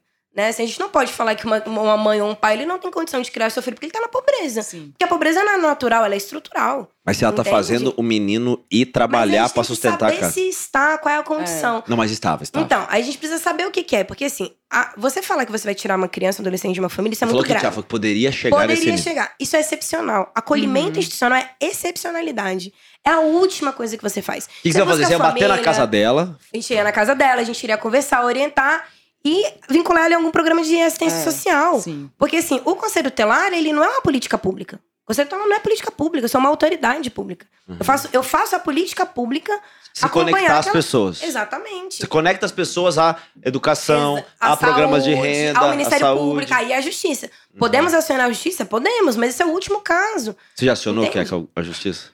Milhares de Milhares. vezes. Milhares de É, vezes? claro, Triste, né? dezenas. Deve ser triste pra caramba isso. Muito triste, mas assim, é isso. Porque não se trata, mas você tá negligenciando porque aquela mãe tá botando o menino pra trabalhar. Mas às vezes ela não tem nem perspectiva. Até hoje tem gente que vira pra, pra gente no trabalho e fala assim: ah, porque eu recebia o cartão põe leite? Cara, isso da época do horrorismo. Nem assim. existe mais o cartão. Entendeu? A pessoa nem sabe. Nem sabe, então, é. por quê? Porque não é divulgado. Nós Sim. não temos política de comunicação hoje sobre direitos. Qual é o teu direito? Se a assistência social é o que que diz? O SUAS. Ela é pra quem necessita. Se é pra quem necessita e hoje eu tô necessitando, eu posso ali recorrer. Entende? Amanhã pode ser que eu não esteja mais necessitando. Ela não é universal que nem o SUS. Entende? Então isso é importante a gente estar trazendo. Você precisa acolher as pessoas. Se a e culpa não da criança tá trabalhando, de fato não é da mãe. Não é, mas né? você não pode aceitar Mas que é, uma mas criança só, trabalhe. Você né? pode colocar, às vezes, indicar essa criança para uma escola integral, como você falou. Uhum. Indicar essa mãe também para alguns serviços que a gente tem da Secretaria de Trabalho. Sim. Sabe? Como envolver essa família? Última coisa. Agora, se aquela família que de fato já teve todas as, as possibilidades de sair dessa situação e ela de fato mantém a filha dela no trabalho infantil, É isso que eu ia Aí falar. sim. Que aí você, você não vai uma vez só É na casa isso. da pessoa, né? Isso. Você vai, O faz a averiguação. infantil, Mas às vezes acontece, chegar numa vez só e falar assim, vou tirar Existe, esse menino daqui. Não. É, é nossa, o trabalho dá. infantil, ele não pode nunca ser relativizado. Nunca. É O trabalho infantil, ele, tem, ele é de alta complexidade. Ele tem várias violações de direitos humanos. Várias. A partir de 16 Várias. anos, que é menor aprendiz, aí tudo. Aí já. Pode, isso. A de 16 anos, tá tranquilão, você já vai trabalhar. E é muito importante. Às vezes a gente acompanha os adolescentes que estão iniciando, por exemplo, de fazer uso de álcool e outras drogas, principalmente maconha. Né, eu acho que o debate é, da legalização das drogas, principalmente da, da maconha, é um debate que a gente tem que fazer com muita responsabilidade. A gente É. precisa avançar nisso, né? Não ter uma, uma Sem política de- banalizar sem também. banalizar. Mas quando se fala de adolescentes, a gente não pode naturalizar. Sim. Isso. Sabe, uma coisa é a gente fazer esse debate para adultos, outra é para Sim, crianças e é adolescentes. sim. Formando cabeça, formando Exatamente. visão de mundo. Há, há um, um atraso, sim, na cognição, há um atraso, uma dificuldade quando crianças e adolescentes fazem Mas uso só o de deixar de um tempo de, de aprendizado, você trocar por um tempo Isso. de É, ócio. isso, deixar de fazer Ou de- coisas Claro. Mas então, tem, tem adolescentes que falam, Uhum, falam assim, sim. olha, se eu tiver, ah, eu queria fazer jiu-jitsu. Aí Você não tem. Você não tem mais o Então Defé. eu vou lá fumar maconha. Você não tem mais nada hoje, né? Algum um centro olímpico Uhum. hoje, poucos centros olímpicos hoje, de fato, tem algo que interessa os adolescentes. Ah, eu queria fazer um judô, eu queria fazer uma natação. Não tem. Ah, eu queria, pô, a minha escola é muito chata. Imagina, gente. Eu falo, molecada, tá no século XXI, a escola tá no século XX ainda. Se a gente, aplicativo, vezes- desenvolver vezes, tecnologia, molecada. Se a gente às vezes Tecnologia, achava chato, você um imagina eles curso. hoje em dia. Então, assim, a gente não tem nada pra oferecer. Sim. Entendeu? Então, assim, o outro lado tá ganhando. Sim, o pai trabalha, a mãe trabalha, sai da escola 4 horas da tarde, e aí, né? Então, assim, quando você me pergunta o que o meu trabalho hoje ele tem pra trazer, né? E aí, quando o pessoal fala assim, ah, você não tá pronta, você já quer sentar na janela, eu falo, bem, peraí, eu tô há 15 anos trabalhando na ponta. Eu atuo diretamente, eu atendo todas as famílias que vocês imaginarem, de, em toda a diversidade de classe social que vocês imaginarem. Eu dialogo com todas as políticas públicas. Vocês podem de- falar aqui agora. O que vocês querem saber? De saúde, assistência, segurança pública, educação. E não é porque eu sou boa zona, porque não é esse debate, sabe? Assim, não é arrogância, como a gente falou anteriormente. Não se trata de arrogância, mas se trata de que a experiência que eu tenho na ponta, junto com a expe- experiência que eu tenho acadêmica, né? Eu tenho mestrado, eu sou formada na UNB, tanto na graduação quanto na pós-graduação. Eu sou professora, inclusive, né, do- de vários profissionais hoje, da, tanto da educação quanto da saúde ou da assistência. Isso me traz, de fato, uma larga experiência. Né? Assim, não adianta que quem está aqui né, formulando não sabe o que está acontecendo aqui na execução. Uhum, Sim. Se a gente, a formulação ela não responde às demandas, de nada ela serve. Por que, que eu, eu brigo tanto com dado, por dados estatísticos? Se eu não tenho dados estatísticos, como é que a gente está produzindo política pública? Estou produzindo política pública para quem? Por que, que hoje a gente tem um aumento de feminicídio no Distrito Federal? Por que, que o aumento das violências contra as mulheres está disparado? Se agora a gente aumentou outra DEAN. Mas cadê os serviços de atendimento às mulheres? Por que, que eles não estão funcionando? Por que, que a assistência, o CRAS, a gente tem tanto local, mas a gente está com filas imensas? Uhum. Cadê os servidores? Os servidores também precisam de cuidado de atenção. Sim. Então, assim, o que eu trago hoje, ele é um diferencial. Eu acho, ele é um. ó, Assim, é, eu falo uma palavra, mas é um puta diferencial. Entende? Assim, porque nós vamos falar. Quem é que vai falar sobre isso? Quem é que vai falar, como eu falei, dos monitores nas escolas? Para crianças e adolescentes PCDs. Né, o que está acontecendo hoje na, na assistência. Não é só falar, "Ah, a fila tá gigante, mas o porquê que a fila tá gigante. O porquê que os, benefici os benefícios sociais, né, o nacional, junto com os complementares do DF, não, não acontecem. O que, que é você terceirizar a cesta básica? As famílias estão passando fome no dia 5. Ah, mas a empresa que a gente terceiriza só entrega dia É, 9. Nossa, é. O que, que é Não dá. isso? Então, assim, Não. O, o que a gente tem de diferencial é muita coisa. Uhum. Tem uma bagagem que a gente está trazendo. Porque não, não sou eu que estou vindo sozinha, né? Assim, é uma experiência de, de um coletivo populacional do DF que me trouxeram isso, assim. Olha, você tem toda essa experiência adquirida nesses anos. Faça alguma coisa. Então, eu, eu realmente acredito que hoje a gente tem condição, sabe, de trazer o de- debate que a gente tem de direitos humanos, né, com orçamento e com política pública. Fazer esse casamento, ele tem muito como dar certo. Certo. Vamos entrar no xadrez, né? Político agora? Ah, eu queria, eu queria fazer uma, uma pergunta é, importante para o momento que a gente está vivendo. Ela até citou do aumento da, o aumento da violência Contra as mulheres. contra as mulheres. Vai lá. Mas essa a gente vai. É, que é que os últimos meses eles foram é, meses especialmente dolorosos para as mulheres brasileiras, né? A gente viu o caso da juíza que proibiu, quis proibir, né, uma menina de 11 anos que tinha sido estuprada de fazer Mas um, pera, essa, um questão, essa questão é delicada pra caralho, né, velho? É, mas nós vamos Podemos falar. podemos Ah, falar. essa questão é delicada pra Não, caralho. nós vamos. Eu acho que ela. Não, vamos falar. É, a gente teve Medo de falar esse sobre isso. caso da menina que quase foi proibida de fazer um, aborto de uma gravidez advinda de um estupro, de fazer um aborto legal, um aborto seguro. Depois a gente viu o caso da, da atriz Clara Castanho, que teve a vida devassada, porque ela Isso. optou por continuar a gravidez, mesmo tendo sido estuprada, e entregar a criança para uma família que muito provavelmente ia estar esperando um, um Uma adoção legal. uma né? adoção legal. Esse segundo caso é menos delicado, eu acho. A gente está vendo a- o caso, acompanhando as denúncias de assédio é, sexual e moral que estão sendo atribuídas aos ex-presidente- ao ex-presidente da Caixa Econômica Federal. E ontem, dia 9 de julho, mais um estupro de uma mulher Bom panorama, Liv. na, na UNB, no campus do, do plano piloto. E isso eu tô falando apenas. 8 horas da noite. Saída, do, da saída do restaurante universitário. Saída do restaurante universitário, né? E isso porque eu tô falando dessas violências, atrocidades contra mulheres cis. Se a gente for entrar ainda no arcabouço das, saber se são das mulheres cis, né? violências. Dá pra saber. Não, dessas que eu tô falando. São todas elas mulheres São. cis? são. Não sabia, não. Se a gente for entrar no arcabouço das violências, da- das atrocidades, dos desrespeitos que as mulheres trans sofrem, então, assim, a gente Ah, tem que sim. fazer um programa só sobre isso. É, o Brasil, você também citou isso, o Brasil, ele, cerca de 48% dos lares são chefiados por mulheres. Dos graduandos de ensino superior, 55% são mulheres. A gente já teve uma presidente, uma mulher presidente da República, coisa que nunca aconteceu nos Estados Unidos e na França, por exemplo. Sim. Então, temos dados. O Brasil é muito melhor que os Estados Unidos e França. 10 milhões de vezes. Principalmente pela população. Então, então a gente tem alguns avanços, né? Mas o que, que falta pra gente virar o jogo, na sua opinião, Keka? Falta muito. Primeiro, a gente ter responsabilidade e entender que mulher é gente. Acho que se a gente parte desse pressuposto que mulher é gente, a gente consegue compreender, inclusive, qual é o debate do feminismo que nós trazemos enquanto mulheres. O feminismo é a ideia radical de que mulher é gente, nada mais. A gente tá falando sobre igualdade. Tudo que perpassa isso é mentira.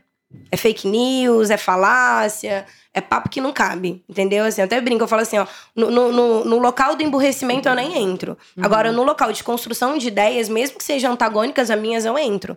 Agora, a gente tem que tomar muito cuidado pra gente não ir pra que, ah, mulheres querem ser maiores ou melhores que homens. Não, não estamos fazendo essa disputa, não estamos fazendo esse debate. O que a gente vive hoje é muito drástico e muito grave. Por quê? Já diria Simone de Beauvoir, né? Basta uma crise econômica, social, religiosa Sim. e política para os direitos das mulheres serem rifados. Sim. E é isso que tem acontecido. Você trouxe desde o golpe, né? Você falou um pouco, né, da época do golpe, como a gente, né, sete anos atrás, desde 2016. Eu usei a palavra golpe, impeachment. Impeachment. Apesar de golpe- ter, tê-lo, tê-lo combatido. Go, impeachment. Golpeachment. Não, apesar de tê-lo combatido, eu, eu, eu, e ter usado a palavra golpe durante muito tempo.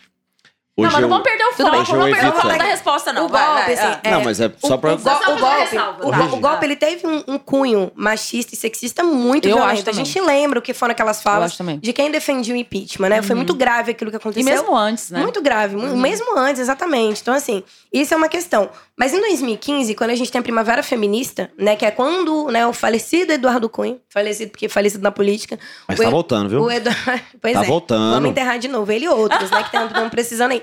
Então, assim, o Eduardo Cunha, ele foi um cara que ele, ele propiciou muito ao avanço, né, do, do conservadorismo, né, contra os direitos das mulheres, assim. Então, desde então, a gente tem estido à frente para garantir os nossos direitos, para que eles não retrocedam, né, assim. Esse tem sido o movimento de mulheres no último período. Bom, aí a gente achou que estava muito ruim, nós falamos, não, podemos ser um pouco pior ainda. Bom, entrou a governabilidade que a gente tem hoje em âmbito nacional e que ataca diretamente os direitos das mulheres. A Damares, ela é um reflexo do que a gente tem hoje, né? Do pior ser mulher contra mulheres. É o pior, Candidata a senadora pelo DF. péssima. E a gente tem que estar juntas, inclusive, para enfrentar, para que ela não seja eleita. e você, governadora, com ela, senadora, talvez vai, vai, vai ter reuniãozinha no gabinete dela? Não, ela Vai não. não. vai ser eleita. Eu confio muito na população do Distrito Federal. Muito. Sabe? Eu confio muito na população do Distrito Federal que não vai dar uma credencial pra uma mulher dessa que odeia crianças e odeia mulheres pra ela ser eleita. Então, com toda essa confiança, inclusive, Eu que a acho que gente ela não odeia crianças odeia. e mulheres, ela odeia sabia? crianças e mulheres. Eu sou, eu sou, eu, eu, não, eu, eu tô, eu tô, a- eu tô do outro lado da Damares em tudo. Tá? Tudo. Qualquer coisa que você falar, pro, 99% de chance de eu estar do outro lado da Damares, qualquer assunto. Mas acho que odiar mulheres e crianças, acho que a gente. É... Odeia, porque olha só, a partir do momento que a gente tem Eu acho um que cenário... talvez ela não saiba que ela. Não, ela odeia. sabe. Não, ela sabe. acha Até porque senão a gente diminui, né? Se ela é uma mulher política, que tá na política há muitos anos, acho que ela tem convicção, ela tem muita certeza do que ela faz. Uhum. E o que ela se propõe a fazer, ela faz muito bem, inclusive. Sim, não, isso é né? verdade. E por que, que eu tô falando que ela odeia crianças? Porque esse caso que, que você trouxe, né, da criança de 11 anos no Rio Grande do Sul, ela interviu na mesma situação Sim. no passado numa criança de 10 anos no Sim, Espírito Santo. sim. Isso é ódio à criança. A ministra, a, a- a- a ministra que entrou no lugar dela falou um negócio que eu não sabia. Eu acompanho todo mundo na rede social, né? Todo mundo. Ah, eu não consigo, mas enfim. Eu ah. preciso. É. Não, eu precisaria também, mas tem um. Tem Eu acho importante, pessoas, eu acho não importante, consigo. sabia? Porque Não. senão a gente fica muito distante, ó. Bom, enfim. É, mas ela falou um negócio que eu não sabia, não sei se vocês sabem, claro que vocês devem saber, vocês sabem mais desse assunto que eu. Quem sou eu? Não tem nem lugar de fala direito de falar desses assuntos. Mas parece que a menina que foi estuprada, parece que é, ela tinha É do sido. Espírito Santo ou a da... Essa, essa de Santa Catarina, né? Hum. Parece que tinha sido por uma criança também, né? Um adolescente de 13 anos. Uma criança de 13 É, anos. não, sim. mas- É um assim adolescente. como- mas uma- é isso. A gente. Mas tô falando só o seguinte: é, é 13 anos e 11 anos, né? A falta de educação sexual que eu tava falando Claro. anteriormente. Isso. Não, não. Super de acordo. Hum. Super de acordo, inclusive. Inclusive com o desdobramento legal que essa situação teve. Não tem- Lógico. ma- é, mas só colocar isso como um estupro, entendeu? Me parece. Como eu falei, não tem lugar de fala, entendeu? Mas me parece um pouco despolitizante até. Porque é, 13 anos e 11 anos É, é, é porque- é é uma porque, assim, situação. talvez não, não houvesse consciência não trabalha. da consequência Isso. disso Olha dos dois só, lados, né? O que a gente, hoje, nós que somos garantistas, que defendemos direitos humanos de crianças e adolescentes, Uhum. que compreendemos, né, enfim, sobre legislação, sobre atendimento, acolhimento, né, assim, como essas crianças tiverem possibilidade das suas vidas fluírem, é, por óbvio, esse adolescente, ele, por o fato dele ter mais de 12 anos, ele tem que ser, né, Ah, mais de 12. registrado. Desculpa, eu não sabia disso. Isso, a partir de 12 Uhum. anos, você já responde como ato infracional. Com menos de 12 anos, você não responde enquanto Uhum. ato infracional. Uhum. Então, com 12 Mais anos. de 12 é mais de. É, é 13 ou mais ou é ba- 12. 12 completos? 12 anos completos. completos é adolescente, menos de 12 anos são crianças. Então, Ah, 12, tá. adolescente de 12 a 18. Sabia. Mais de 18 é jovem. Então, assim, o adolescente ele tem que sim, né, ter o registro dele como ator infracional. Mas ele também tem que ser acompanhado pelos serviços de Claro, saúde. Isso que eu ia falar. Porque sim. assim, o que leva Porque um o cara adolescente responder por de estuprador 13 disso é- é anos, também- pois é. E aí uma lógica de criminalização que a gente vai. Então, assim, para ele também é pena de morte, como essa galera defende. Isso, exatamente. Isso é muito complicado. Por isso que usar a palavra estupro é foda nesse lugar, né? Porque, como assim, vou proteger o estuprador? Mas é por isso Na lógica que popular, se né? a gente É. não tem, como eu falei, se a gente não tem novamente educação sexual, Isso. sabe, feito por pessoas responsáveis dentro das escolas e na saúde, o aumento de violências sexuais ele vai ser constante, porque educação sexual é para prevenir, é para você conhecer seu corpo, você saber quando alguém tá te violando. E por que, que as pessoas não querem que crianças e adolescentes saibam sobre o seu corpo, saibam se proteger, Quem ganha saibam com isso, falar né? Uhum. que estão sendo violentadas? Isso é muito Sim. complexo. Então, quando eu falo que odeia, é porque odeia. Pra mim, isso é ódio. Isso é ódio, eu não tenho o que falar. Essa situação com essa criança, ela é bárbara. Olha, a gente que também trabalha e acompanha crianças vítimas de violência, violência sexual, a gente sabe como que isso é, Nossa, é, Deus atinge a vida dessas crianças. Ela foi bárbara institucionalmente. Institucional. O Brasil agiu barbaramente com essa menina. É, né? Essa juiz, ela tem que ser presa e condenada. assim, é. Isso é fato. E, e provavelmente não vai, provavelmente não, Não vai, vai, né? Porque, porque- com o juiz não acontece nada. Não, Não vai vai, ser e outra, aposentado, talvez. Também é um cuidado que a gente tem que ter Tá também enquanto imprensa. eu. Ah. O jornalismo brasileiro, ele tem que ter muita cautela quando ele solta Sim, uma notícia. sim, sim. A gente tem que ter Uhum. responsabilidade, porque também é uma violação de direitos humanos contra a criança, dependendo da exposição que a gente faz. Por quê? Porque a criança, ela- nós conseguimos, via né, mobilização social, que ela tivesse o direito dela garantido, porque foram uma série de atrocidades, né? Claro. Ela foi sequestrada, foi tirada da, da, da casa da mãe, foi colocada no acolhimento, enfim, são vários absurdos que perpassam esse caso. É, então, assim, o jornalismo ele conseguiu, mas ao mesmo tempo, ele também possibilitou que essa juíza fosse, né, ali prevenida, né? Assim, ela foi, né, de forma que ela foi. Blindada. Ela foi blindada, ela subiu de cargo, enfim, sei lá, promovida. É, Ela foi promovida. Então são coisas Uhum. bárbaras Mas você que sabe- acontecem. Mas só trazendo um pouco aqui. a- Hoje, quando a gente fala assim, o que, que, que liga? Né? O que, que liga esses crimes? Uma jovem que é estuprada na Universidade de Brasília, né? Uma criança né, que foi acometida de tantas violações, uma outra mulher que é vítima de feminicídio, aquela companheira de São Sebastião, né, que foi vítima de transfeminicídio, que foi, enfim, barbaridade contra o seu corpo também aconteceu né, nesse mês. Então, assim, o que, que esses crimes interligam entre si? O gênero Sim. o debate de gênero. Então, assim, nós vamos falar de gênero. Nós não, precisamos, não podemos ter medo. Uhum. Nós temos que falar de aborto. Aborto legal e seguro. Isso é. Como é que uma criança que tem direito ao aborto legal, o aborto legal no nosso país, ele é, ele é Ele é décadas que ele existe. Foi. É, década Tem de 40, década de eu 40, acho. é. 1940, eu tô tentando lembrar aqui agora, mas na década de 40, o aborto legal já fala sobre casos de estupro. Aqui no Distrito Federal, a gente só tem um serviço, que é o HMIB, né, que promove os serviços de interrupção à gestação em casos né, de aborto legal. E é um serviço hoje que está super precarizado. Agora, imaginem vocês, se uma pessoa é vítima de violência sexual né, e precisa interromper a gestação, ou porque está com a sua vida em risco, lá em Brasilândia, lá em Planaltina, ela tem que vir aqui para Asa Sul.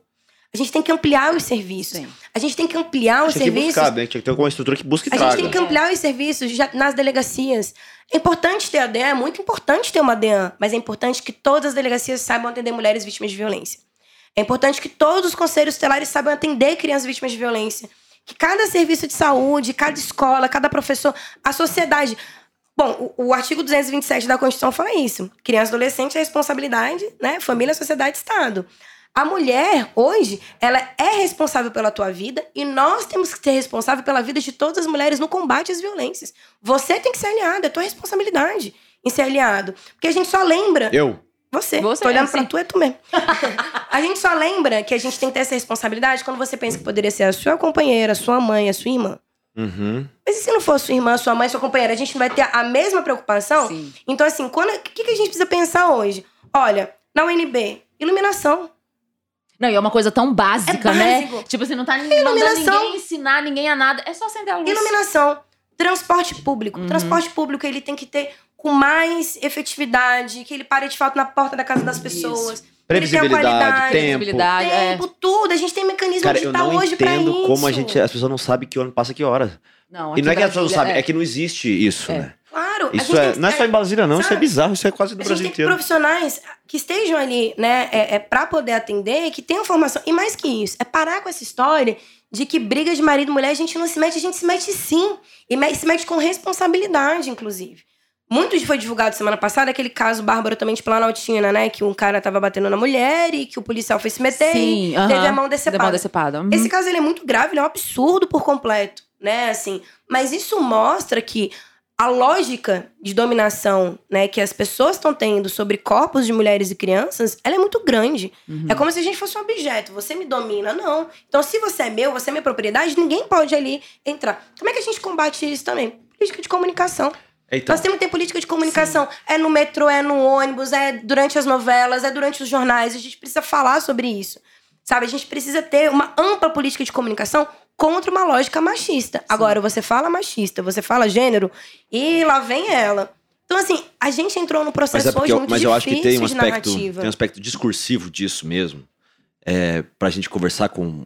Conseguir conversar com as pessoas. Ontem à noite eu entrei num bate-boca quase com a amiga da Camila lá no, Ih, pronto. na ah. festa. Foi boa, foi saudável, foi saudável, foi saudável.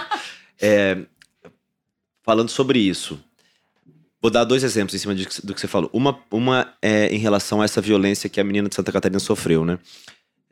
Tanto a imprensa, eu acho, quanto muitos setores é, da política que, que entraram abertamente nesse, nesse, nessa questão, usaram, por exemplo, a palavra estupro, né?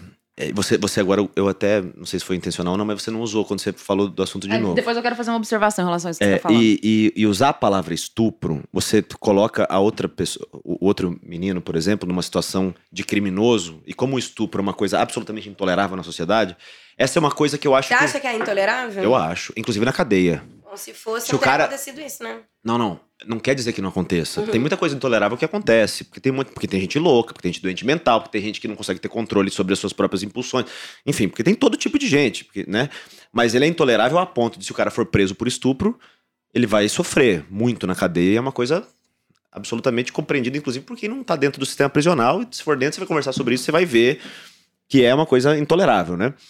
É, então, provavelmente que- uma pessoa que vai presa por estupro, ela vai sofrer. E, e- e esse menino foi carimbado. E muito pouco se falou sobre ele. É, é, foi carimbado nele uma questão de um- um- uma parada super grave. Eu acho que aí a, a, a Inominável, que a gente falou aqui agora, e, e a sua trupe, que tá revestida de conservadorismo no Brasil, eu acho que essa turma consegue surfar muito bem numa narrativa, por exemplo, colocar lá. Gente, não, é um, não foi estupro, por exemplo. Com certeza. É, Né? na- Não é, foi Não, estupro. eles sabem surfar em narrativa melhor do que a gente. Não, falaram que a menina de Bizarramente. 11 anos estava grávida de 7 meses. Não era verdade. Então, mas aí a gente abre flanco, né? É. É, é- é erro, é erro. Não, mas sabe a observação que do, do fazer? jornalista, eu acho que da política também, entendeu? Não, eu, não, não, vamos, vamos. É erro nosso. Erro nosso como Nosso, sociedade. dos democratas, Em inclusive. sentido? Eu acho que existe uma ansiedade muito grande pela punição. É. E o medo de falar sobre as coisas. Então, o que, que a gente tem que fazer? A gente tem que abrir o jogo e falar as coisas como elas são. Então, por exemplo, o menino é, forçou a menina a fazer sexo. Isso é uma definição de estupro. Mas, Ok? mas forçou? Ca- Não, é a alega- foi a alegação da, da, da menina. Mas, o que, que você tem que ver? Você tem que ver o seguinte: quem é esse. Aí, aí a turma já vem, estuprador tem que morrer. Aí você tem. Quem é o menino, gente? Quem é o menino? É um, é um adolescente de 13 anos com. Que era a diferença de um ano e quatro meses, um ano e cinco meses, Não, tudo diferença de bem, idade. Mas forçou. Mas Existe uma menos de diferença- 14 anos é estupro de Isso. vulnerável. E, e outra coisa. Mesmo se os dois tiverem 10. Aí Então, os dois, aí os dois vão ser atendidos e acompanhados. Exatamente, entendeu? mas é isso que eu tô falando. A gente não pode ter ansiedade. Então, por exemplo, ah, forçou o sexo, é estupro. Quem é o menino? Ah, vamos matar, vamos falar do estuprador. Gente, é um menino de 13 anos que cometeu um estupro. O que que tá previsto pra acontecer com ele? É isso que você falou, é ser acompanhado. Sim. Então, o menino vai ser acompanhado. A menina, ela vai ter o direito a ter o aborto legal dela, Sim, entendeu? É. E o que que acontece? O Germano tá falando, ah, mas o menino vai ficar estigmatizado. A menina também vai. Também vai. Isso acontece. e- essa é a dor. É. O que, que a gente consegue mitigar? Essa dor dos dois, a gente não consegue mitigar. A dor dela vai estar sempre nela e a dor dele vai estar sempre nele. Qual que é o nosso papel como sociedade? É segurar a nossa ansiedade punitivista Isso. e é, dar ao menino o cuidado que ele merece, a punição, vamos supor que ele fosse maior de 14, você- citou pra, pra gente a, a- a coisa etária. Dá ao menino o tratamento que ele merece e a menina o tratamento que ela merece. Então, os dois merecem o que está previsto em lei. Lei. Entendeu? Claro. Agora, mas não. se eu adi- chamar de estupro já é errado, eu acho, entendeu? Não, mas se for. Mas esse- o problema não é o nome, Germano. é, se Não, é estupro. Não, mas por isso que, eu- por isso que, eu- Não, por isso que eu mas, comecei ó, falando sobre uma perspectiva não. discursiva Mas, do mas processo. então, só entendeu? que a lei traz nomes. Não existe lei assim com, ah, não tem nomes, é, é o abstrato, é o X. A lei traz nomes. E a gente tem que escolher o nome para as coisas. Mas o que eu disse é o seguinte: a gente tem que segurar a nossa ansiedade punitivista, porque quem está sofrendo, as maiores vítimas são o menino São e eles. menina. Isso repercute, por mais que a gente não saiba quem são, o nome, imagem, tudo, é, vo- você cria, né, de fato, Uhum. um estigma em cima. E, e isso, isso demora pra ser cicatrizado. Se cicatriza, Olha, a gente. né? É, a violência sexual ela é alta complexidade. Ela é, ela é física, ela é psicológica, ela é sexual. Uhum. Só quem foi vítima de violência sexual sabe o que é essa Uhum. dor, assim, é algo que nos atravessa diretamente. Imagino. E na, numa infância, e eterno. Na sua Uhum. vida adulta, isso também vai estar ali Uhum. né, sendo Sim. colocado inconscientemente ou conscientemente várias vezes. Então, isso que ela traz é muito importante, assim. É, é como a gente, de fato, tem essa compreensão. E mais do que isso, é, é muito mais embaixo a problemática. A problemática, como eu falei, é a falta de educação sexual nas escolas, Isso. é um estado conservador, é a gente colocar aqui, de fato, homens têm dominação sobre corpos de mulheres, sabe? Assim, é, é muito mais complexo que isso. A gente, como eu falei, a gente não ter dados estatísticos é grave. Por exemplo, a gente tem a Lei Maria da Penha, que é incrível. Lei Maria da Penha é uma das maiores conquistas que a gente tem na luta de direitos humanos no nosso país, né? Ela é referência para todos os países, inclusive o ECA também, né? Uhum. Estatuto da Criança e Adolescente. Agora, se eu tenho uma lei, como a gente tem aqui no DF, né? A Lei Maria da Penha, e aí, ao mesmo tempo, eu tenho, tenho dados estatísticos que mostram, olha, a maioria das mulheres que são vítimas de violência vi- doméstica, sexual, enfim, elas são mulheres negras. Elas estão em Ceilândia, Samambaia e Planaltina. O que, que eu tenho nessas cidades? Eu tenho hoje, de fato, uma política que compreendo que o fato da racialização, nesse caso, ele conta. Sim, com certeza. Porque se a gente é racista e a gente é machista, imagina uma pessoa que carrega esses dois. Sim. Uma mulher que é negra. Uhum. Ela, é- ela tem muito mais probabilidade de ser vítima, porque eu não entendo ela enquanto gente. Eu não respeito ela Sim. enquanto ser humano, eu entendo que eu possa violentar. Então, novamente, dados estatísticos é importante pra gente ter política pública, Sim. serviço que vai chegar até essas pessoas. Sabe? Então, isso é central hoje. É central que a gente compreenda que uma secretária de mulher, ela não tem que estar pulando de paraquedas pra falar sobre violência. Vou combater a violência ou pular de paraquedas, como a secretária de mulheres da F fez. Você quer falar sobre violência contra a mulher? Faz panfleto, sabe? Garante espaço na televisão, propaganda, sabe? Metrô, ônibus. Divulga, divulga o Provide, esse programa da Polícia Militar que é incrível. O serviço de atendimento, sabe? Fortalece o serviço. O Centro Especializado de Atendimento à Mulher tem que ser fortalecido. Tem que ter, sabe, é, é, salas estruturadas para atendimento. Faça a formação adequada, com parceria com a Secretaria de Segurança Pública, para os policiais militares, policiais civis. Fortalece o Disque 180. Entendeu? Assim, a gente tem muitos mecanismos hoje de enfrentar a violência contra a mulher, mas não é interesse do Estado. Certo. Entendeu? Não é interesse do Estado. Porque se fosse interesse, a gente não teria números tão drásticos como a gente tem hoje de violência contra meninas e mulheres. Isso que é o principal. Assim, não há interesse. Sim. Porque não, são, não, não nos reconhecem enquanto gente. Queca, vamos passar pro xadrez político, senão daqui a pouco o pessoal do Marildinha tira, tira a gente daqui. Tô brincando, gente. Vamos. Seguinte, Queca. Nosso xadrez político. Inclusive, nós estamos agora só com uma câmera aqui, vamos ficar Tá só com uma câmera? Ah, tá. Então vamos lá. Xadrez político no DF. Pra gente esquentar os motores, eu vou te chamar pra jogar um joguinho. Uhum, É um joguinho que eu chamo de pinga-fogo com carinho. Entendi. Que é o seguinte, a nossa sociedade hoje, ela é muito é, apegada à crítica, né? Principalmente quando se trata de, de adversários. Então, eu quero fazer uma lógica eh, reversa aqui. Eu quero te propor o seguinte. Eu vou falar o nome de cada um dos seus principais adversários, Uau. de acordo com as últimas pesquisas. Aham. E você vai me responder com, uma quali com a principal qualidade que você acredita que esses seus Se esforce, adversários... hein, Keco? Se esforce. que esses seus adversários Forte. têm. Posso começar? Ibanês. Ah, entrada no judiciário. É uma, algo positivo. Entendi. Ele- O... É, o fato dele. Ele, ele tem muito manejo dentro do judiciário. Que, que pode ser importante pra quem tá ali dentro. Não é interessante pra população, mas pra ele, com certeza. Certo. A Ruda, que ressurgiu das cinzas. Não tem qualidade. Não, você tem que falar Eu uma. tenho que me esforçar. Tem que se esforçar. Nossa, como é que eu vou falar com qualidade de alguém que, que, que, que responde Não, por tantos para, crimes. Não, ele, ele tem. de- Não, tem. Deve Tem, ter. Todo mundo para. tem. Então me Quase conta. todo mundo tem. Não. Me fala uma que, que você acha que tem e eu posso. Então tá, eu vou trazer. Acho que ele conseguiu herdar o populismo do Roriz. Bom, populismo bom. E, não. Populismo pode Não, ser mas bom. não, não, tem que ser, tem que ser uma Eu não qualidade acho que é bom, porque eu acho que não é um- algo Você verdadeiro acha e que nenhum honesto. populismo é bom? Não, acho que populismo é bom, Ah, né? tá. Populismo Temos é um candidato à presidência da República que tem um populismo muito bom.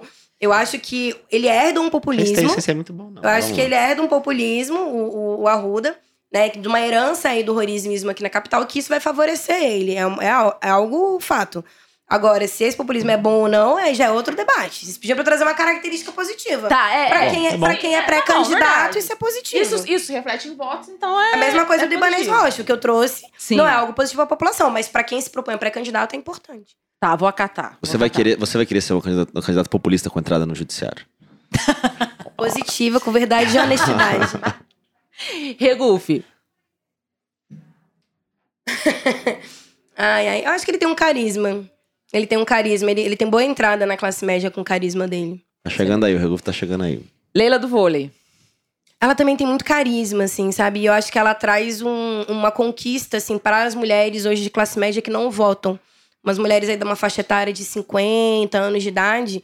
Então, acho que ela consegue, né, agariar esses votos. Isso é importante É. Ela para tirar tem as um mulheres do voto feminino nulo. bem forte. Tem, assim. muito forte. Ela consegue dar- dar entrada nessas mulheres, que eu acho que é importante para as mulheres participarem mais da política. Certo. Rafael Parente. Olha, o Rafael eu tenho, tenho, tenho conhecido muito pouco dele, né? Assim, é, a gente poderia falar do debate da educação, mas tem a questão da escola militarizada que pega muito. Eu acho que ele tem um carisma também, que eu acho que é importante, né? Ele consegue ter um, um carisma, assim, principalmente com né, a galera da educação, que me parece ser importante, sabe? Assim, é, mas eu não o conheço tanto, sendo muito honesta. É, é, é uma das pessoas que eu menos tenho contato. Escuta o nosso podcast com o Rafael Paredes.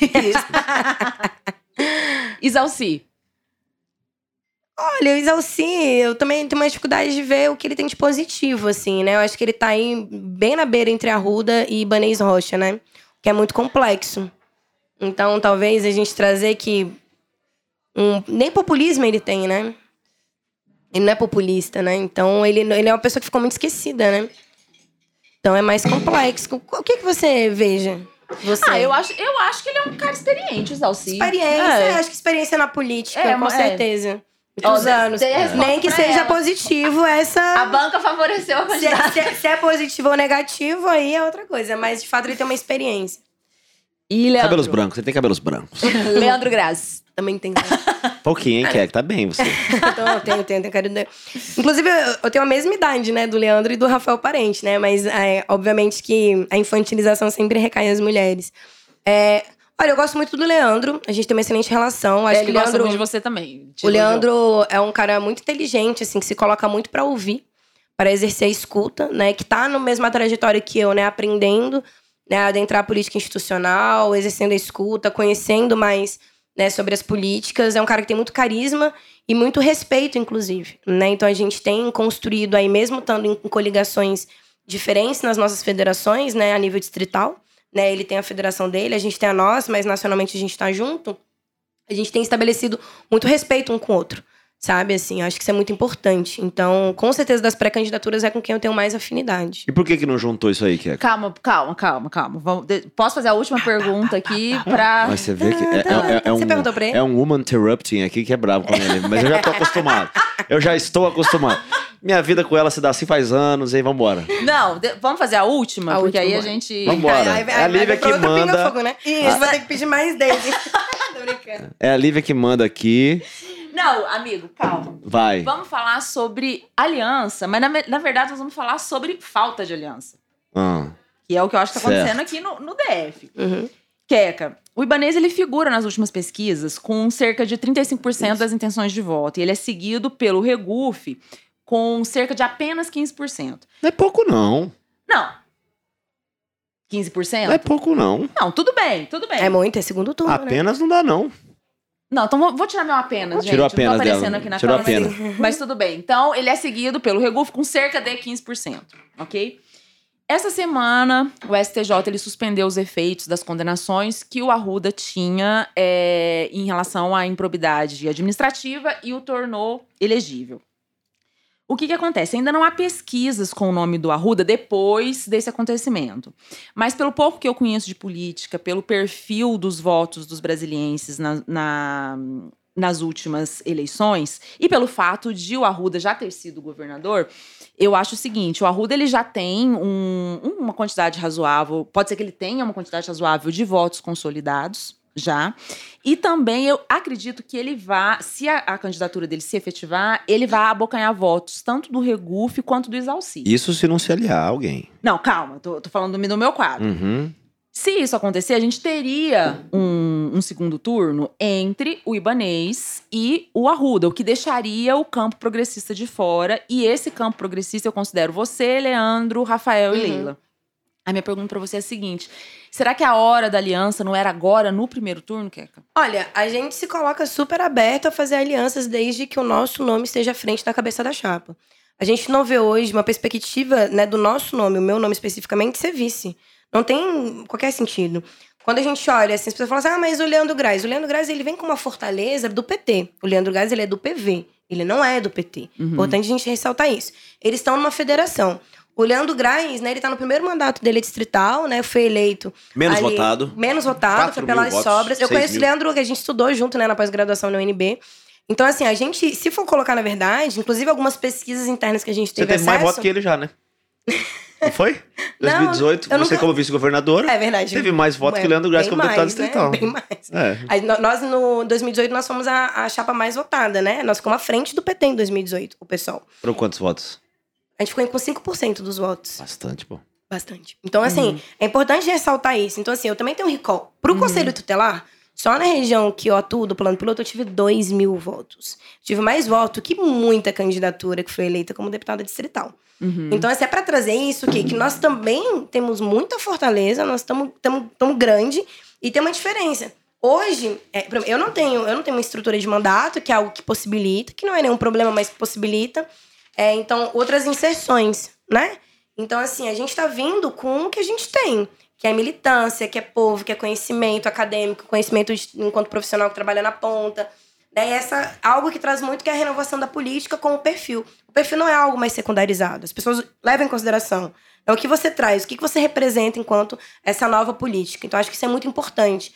E tem muita seriedade, né? Eu brinco muito, eu sei que eu trago muita coisa, mas assim, eu tenho muita responsabilidade, é algo que está trazendo com muita positividade nas entrevistas que a gente tem dado, que é também um conhecimento vasto, tanto de política pública, quanto de orçamento, economia, enfim. Então, um local hoje está sendo muito positivo para nós, assim. A gente já falou isso em outras vezes quando foi nos perguntado. Mas vocês topariam uma unidade? Com a gente na cabeça da chapa, sim. É a Mas se pergunta. eles quisessem É. ser nosso vice, Leandro Graça, nós deixamos Mas é o- aberto. o problema é que tá- o Leandro falou pra gente que não abre mão da cabeça Não, de chapa. não, na é. verdade, Ah. não, isso não foi perguntado pra Ah, ele. verdade, foi um Ah. erro. Erro, Muito bem. erro. Então, eu não estava presente. Se eu estivesse presente, eu teria perguntado. Mas o Rafael disse que não abriria. Rafael, tudo bem, é, o né? Rafael É, disse a gente sabe que no, no que não PSB tá uma, uma questão, né? Porque tem. Uhum. uma- a gente sabe que tem movimentos dentro do PSB que estão querendo aí que esteja vice do, Do Regufe. aham. O Rafael, né, mantém Quem o nome fizer esse dele. movimento tem a maior É, chance de ter força, exatamente. né?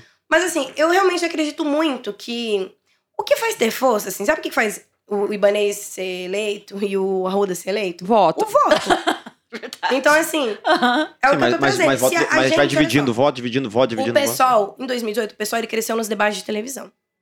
Foi onde a gente cresceu muito. A Fátima, que foi a cabeça da chapa em 2018, ela era um arraso nos debates de televisão. Acho que vocês lembram disso, né? Sim. Foi muito boa. E é onde a gente também acredita muito que vai- onde vai ser trazido no nosso potencial. Para além disso, a gente tem muitos trabalhos com os movimentos sociais. Movimento de moradia, movimento de mulheres, movimento da infância, movimento negro, movimento de categoria. né? Tanto da assistência social, que é o principal, como da saúde e da educação. Então, hoje a gente tem muita entrada. A gente tem uma questão de estrutura, por óbvio, né? Como eu falei aqui anteriormente, que isso atinge. Para fazer uma boa campanha precisa de recurso. O recurso ainda está chegando, que vem do fundo. Mas a gente está trabalhando muito. E aí a gente tem mostrado, assim, as pesquisas a gente só tá numa crescente. Quem mais está crescendo nas pesquisas é o nosso nome. Então, e não, isso só para trazer que, assim, acho que é muito importante essa pergunta, porque muitas pessoas falam assim: ah, por que você não, não, não vem do Leandro? Eu falei, primeiro, eu nunca fui convidada formalmente. Opa! Segundo, não, não, e agora eu vou trazer. O segundo, se eu for convidada, eu vou trazer a mesma, mesma pergunta para ele. O que nos diferencia hoje para que seja o seu nome em primeiro local? Entende? Até porque hoje a gente tem, inclusive, excelentes diálogos com a Acho que PT. subentendido tá grana, né? Não, assim, eu não, não posso falar porque eu realmente não sei. Não posso afirmar algo, né? Acho que Pode ser leviano da minha parte. Faltou a gente E a gente perguntar. tem- e a Erro gente nosso. tem- Vamos chamar o Algo- Leandro de novo e um perguntar. Aí depois vocês me chamam de novo. Isso. Mas assim, e a gente tem hoje uma excelente entrada na militância do PT, que dialoga muito bem com a gente. Então, assim, acho que tudo tá em jogo. Todas as cadeiras estão sendo desenhadas. Nós temos um vice hoje, né? A nossa chapa hoje, né? Que vai ser apresentada, ela tá pronta. O Tony é um cara com muita inserção, né? Ele é servidor público federal, analista de políticas públicas, né? Assim, um cara, enfim, que já foi professor da educação, né? Do movimento sindical, do movimento sindical, do movimento hoje negro, né? Assim, é, faz doutorado na UNB, é um cara que tem, assim, muita entrada, muita inserção também. E que a gente viu, assim, né? Quando a gente apresentou o nome dele, foi um boom que aconteceu nas redes, assim, com a, com a, com a presença do Tony. Então a gente acha que cada vez mais a nossa chapa, né, que está sendo apresentada, tem possibilidades de crescimento. É a nossa aposta. Eu acredito que hoje não tem muito o que se mexer dentro da, da esquerda. Eu acho que está configurado tanto a chapa da federação do PV com o PT, quanto do pessoal com a rede. O que é muito importante. Nós não disputamos entre nós. Isso não é um debate de preciosismo, né? Ou romantizando, não é. A gente sabe onde a gente vai disputar. Mas não é, meu foco não é o Leandro. Meu foco não é o PT, muito pelo contrário.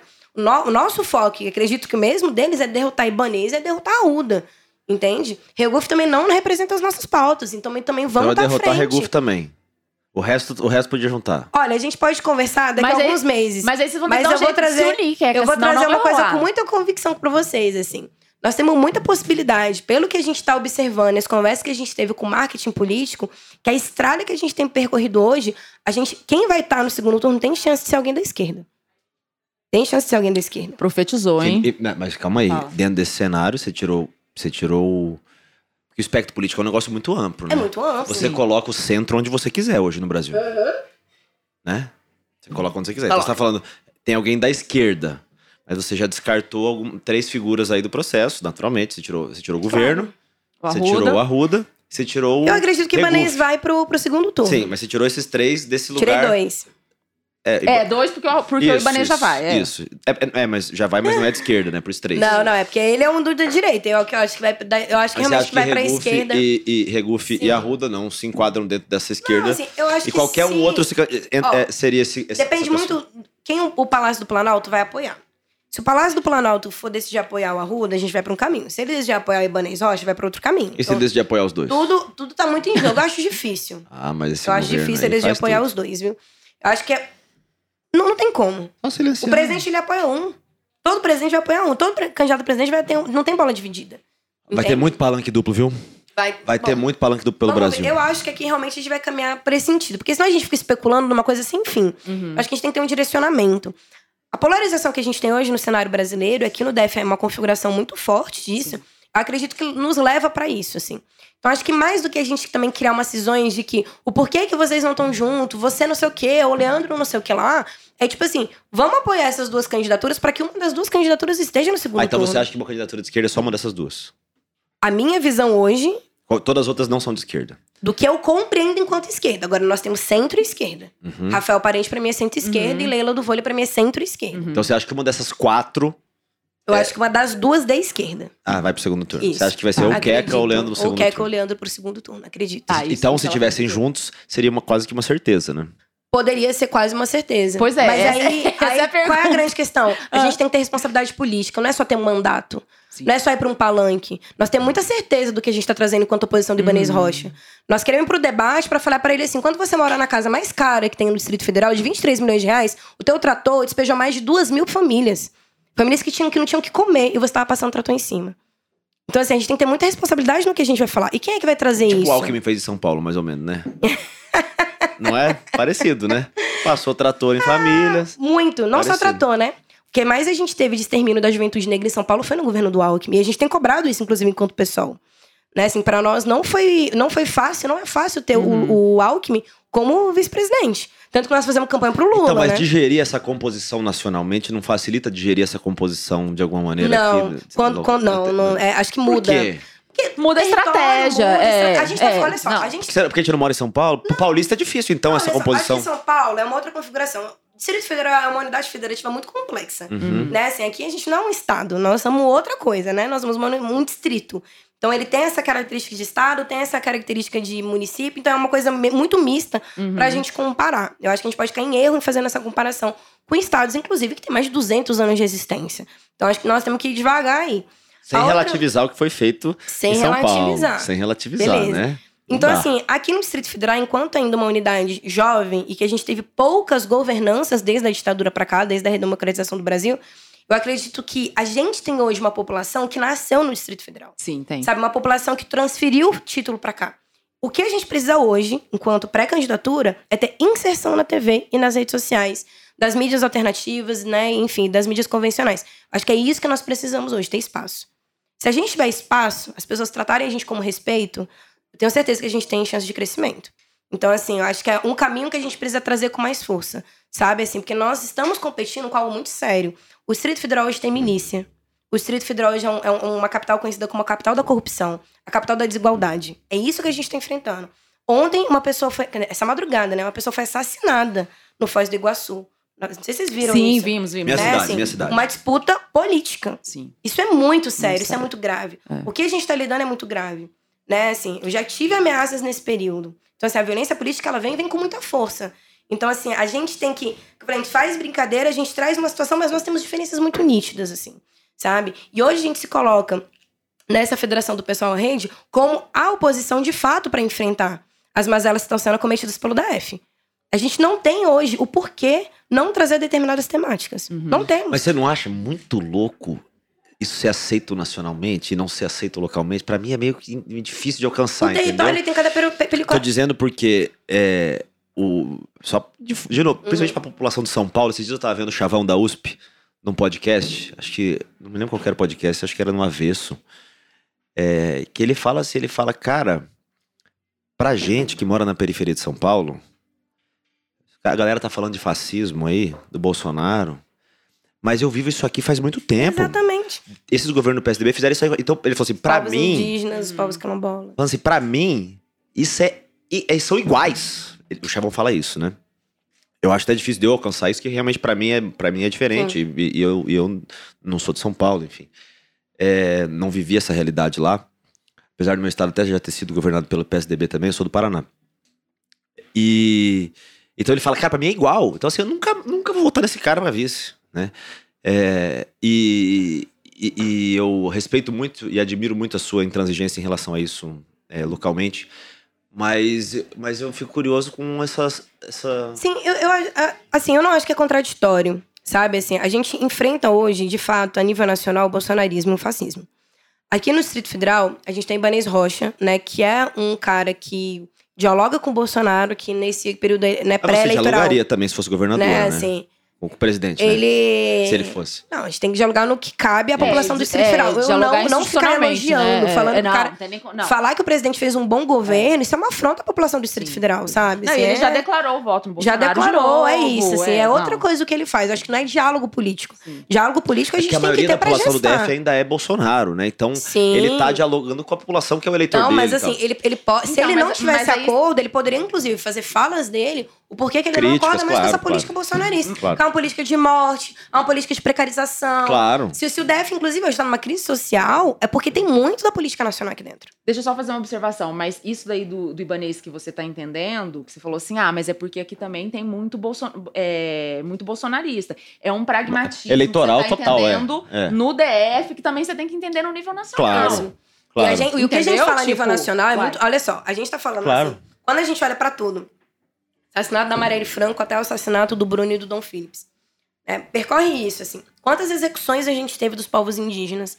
A briga de terra e território. Eu faço parte da campanha Despejo Zero a nível nacional e faço parte da coordenação aqui do Distrito Federal.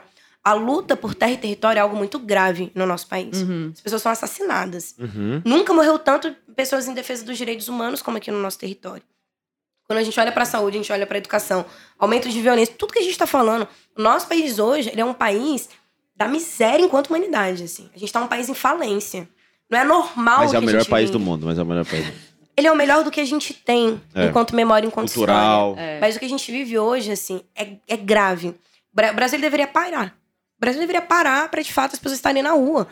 Sabe? Assim, a gente tinha que ter conseguido alguma coisa. A gente veio de uma apatia social política, né? Que é por toda a configuração. E assim, nós estamos, enquanto pessoal, né? A gente decidiu na conferência eleitoral há dois meses em apoiar o Lula no primeiro turno, mas trazendo esse apoio criticamente. A gente tem uma plataforma que a gente construiu nacional, que é a plataforma Direito ao Futuro. A gente compõe as coordenações de programa do presidente Lula pra gente trazer também. A gente defende, assim, cara, teto de gastos tem que ser revogado. Lei trabalhista, tudo isso aí que foi, a, nossa defesa é essa. Nós não estamos vindo abrindo mão do que a gente defende. Agora a gente sabe que a luta é muito grande. Nós queremos eleger Lula para no dia 1 de janeiro a gente tá nas ruas para batalhar os direitos que a gente perdeu. Então, assim, e a nível de território modifica. Se a gente fala que aqui no DF, a nível territorial do DF, nós temos um fascismo, eu acho complexo. Exagerado. Eu acho exagerado. A nível do DF. Vamos supor que a gente não tenha política bolsonarista. Ibane- Ibanez Rocha, ele, ele, ele representa a direita.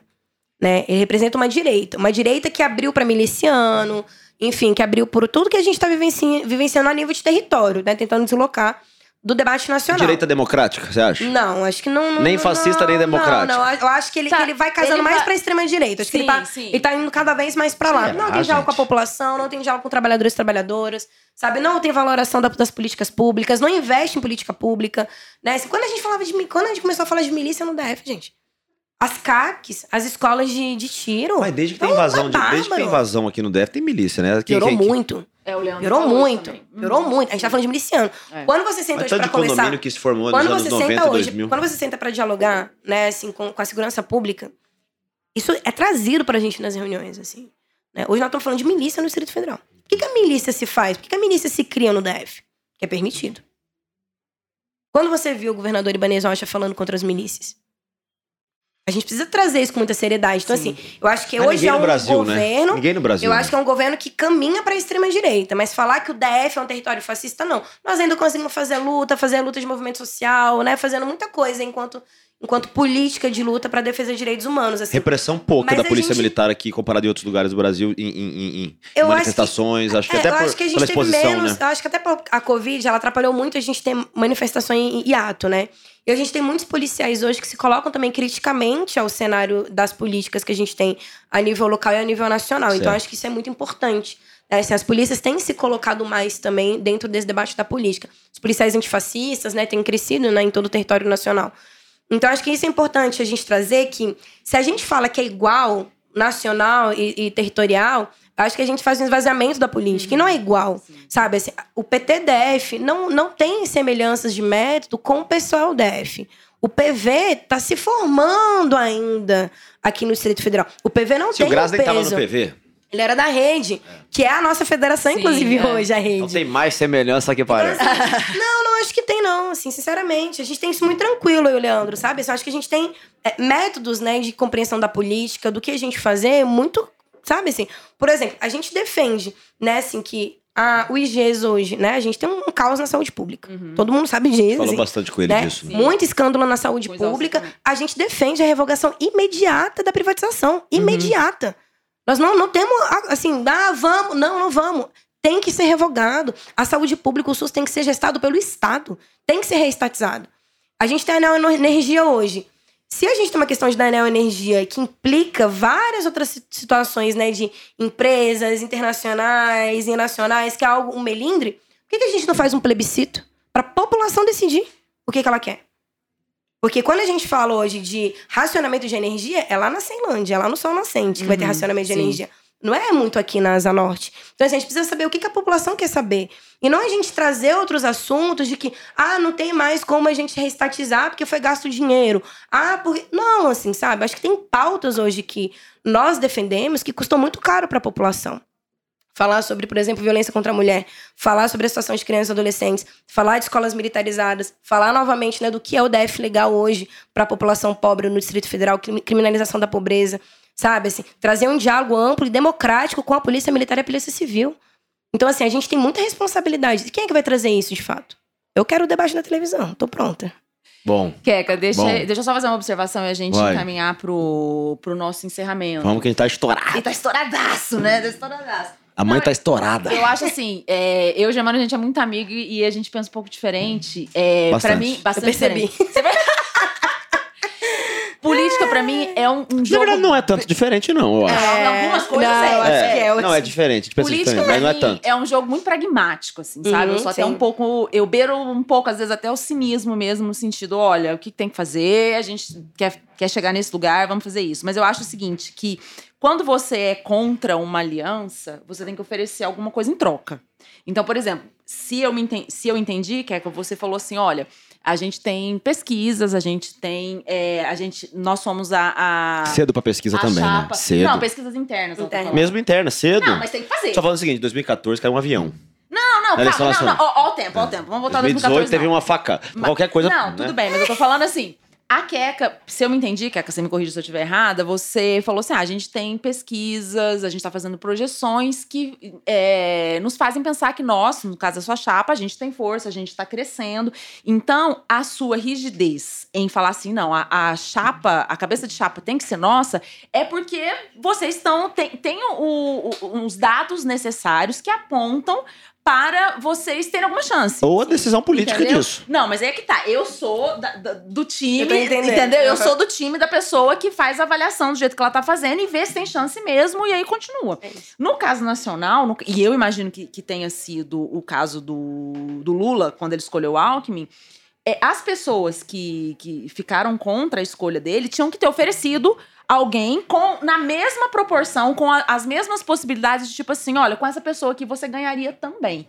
Porque o objetivo é ganhar, né? Uhum. Você entendeu? Então, tipo assim, é, fazer essas. é, eu acho que política, e hoje em dia, do jeito que a gente tá, se você ficar num purismo muito grande, e eu acho que a gente. Quanto mais educação política a gente tiver, educação política, educação social, educação sexual, mais ideológico a gente consegue ser. Entendeu? É, Porque- mas o problema só é. co- Deixa eu terminar. Então vai. Terminar. Que tinha terminado. No seguinte sentido, quanto mais a gente qualificar o debate público, cada vez mais perto a gente vai conseguir, a gente vai conseguir cada vez mais chegar mais perto do que a gente idealiza. Só que no momento que a gente tá nesse caos que a gente tá, é tipo assim, cara, é, vamos voltar pelo menos pro mínimo básico que a gente tinha e dali a gente Não. tenta melhorar de novo. Não, é não. isso que eu acho. É isso.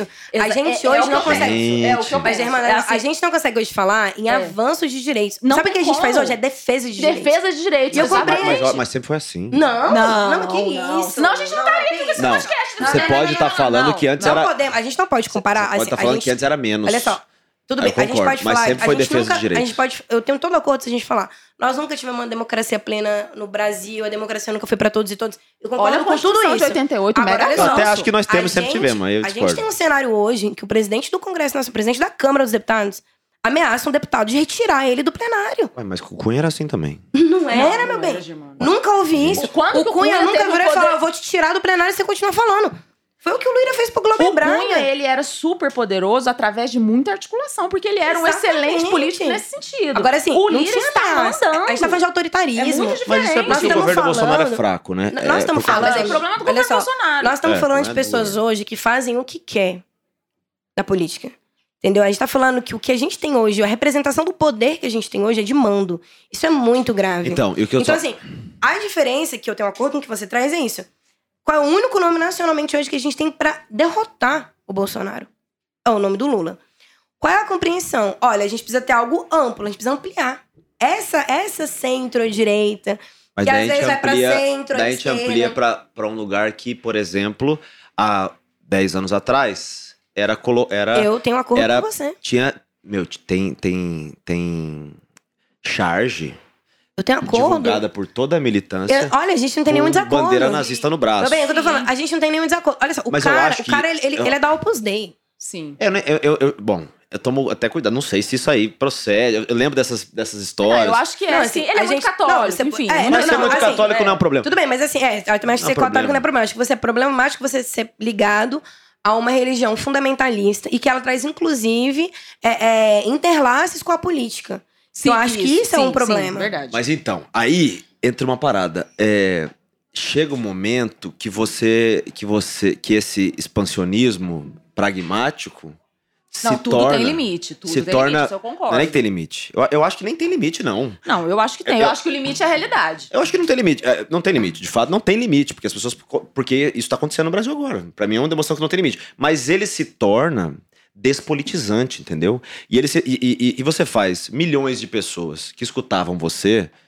Você veja, eu, eu, como eu falei, eu sigo a galera nas redes sociais, entendeu? Eu sigo, Sim. por exemplo, a família Bolsonaro. Eu acho importante ver o que esses caras estão falando. E esses dias, um, um, um, um dessas figuras aí publicou lá é, trechos do debate de 2006, eu acho, entre Lula e Alckmin. Foi 2006, né? 2006, né, Lula e Alckmin. É, que é muito difícil de você assistir. Eu tenho um E acordo. você aceitar. Eu tô dizendo o seguinte, quando as pessoas em geral. Não tô dizendo. Eu, eu entendo até. Uhum. Não, até entendo, né? Cada um faz o que quer, né? É, mas, mas quando você apresenta isso para as pessoas que não estão dentro do processo, isso soa do tipo, caramba, esses caras aí estão tudo junto por qualquer coisa, entendeu? É, e- mas aí E- o e- eleitor e aí, vai quando a escolher, gente, né? Não, claro. É. E tem direito à democracia, é isso aí. Sim. Mas quando a gente, como liderança política, eu acho, relativiza, a gente não porque eu não sou, né? Mas quando a gente relativiza esse processo num, só por isso que eu trouxe essa questão, dentro de uma esfera e não relativiza dentro de outra, a gente às vezes abre espaço para uma, Então, mas, mas uma olha só. percepção de hipocrisia das Não, bem, pessoas. mas entendeu? uma coisa que é importante, assim, nós do PSOL, a gente se posicionou quando ainda estava cogitando a ideia do Alckmin ser vice. Principalmente a militância do PSOL de São Paulo. Tem gente é contra assim, até hoje dentro do pessoal, né? Tem muita, Muita gente contra. contra. Uhum. Porque assim, a gente, a gente, né, que eu acho que não é mais um debate que a gente pode aprofundar. Eu acho que hoje a gente tá em outro nível. Né? Quando a gente tá no nível que nem a gente tá hoje, né, que uma, uma pessoa foi assassinada por isso. Duas, na verdade, né? Porque o cara também morreu que atirou. Foi Então, assim, assassinado pelo, que, pelo outro. Os dois se assassinaram, né? Exatamente. Assassina- assim. E se assassinaram por um discurso de um ódio da maior liderança que a gente tem no país. Né? Assim, Mas assim, o Lula ontem é mesmo fez um muito discurso grave. bizarro de ódio também. Você viu o que o Lula falou ontem? É, é grave também Então, aquilo, né? Pois é, mas é isso que eu tô falando. O que a gente vive hoje, eu acho que hoje a gente tem um debate pra fazer.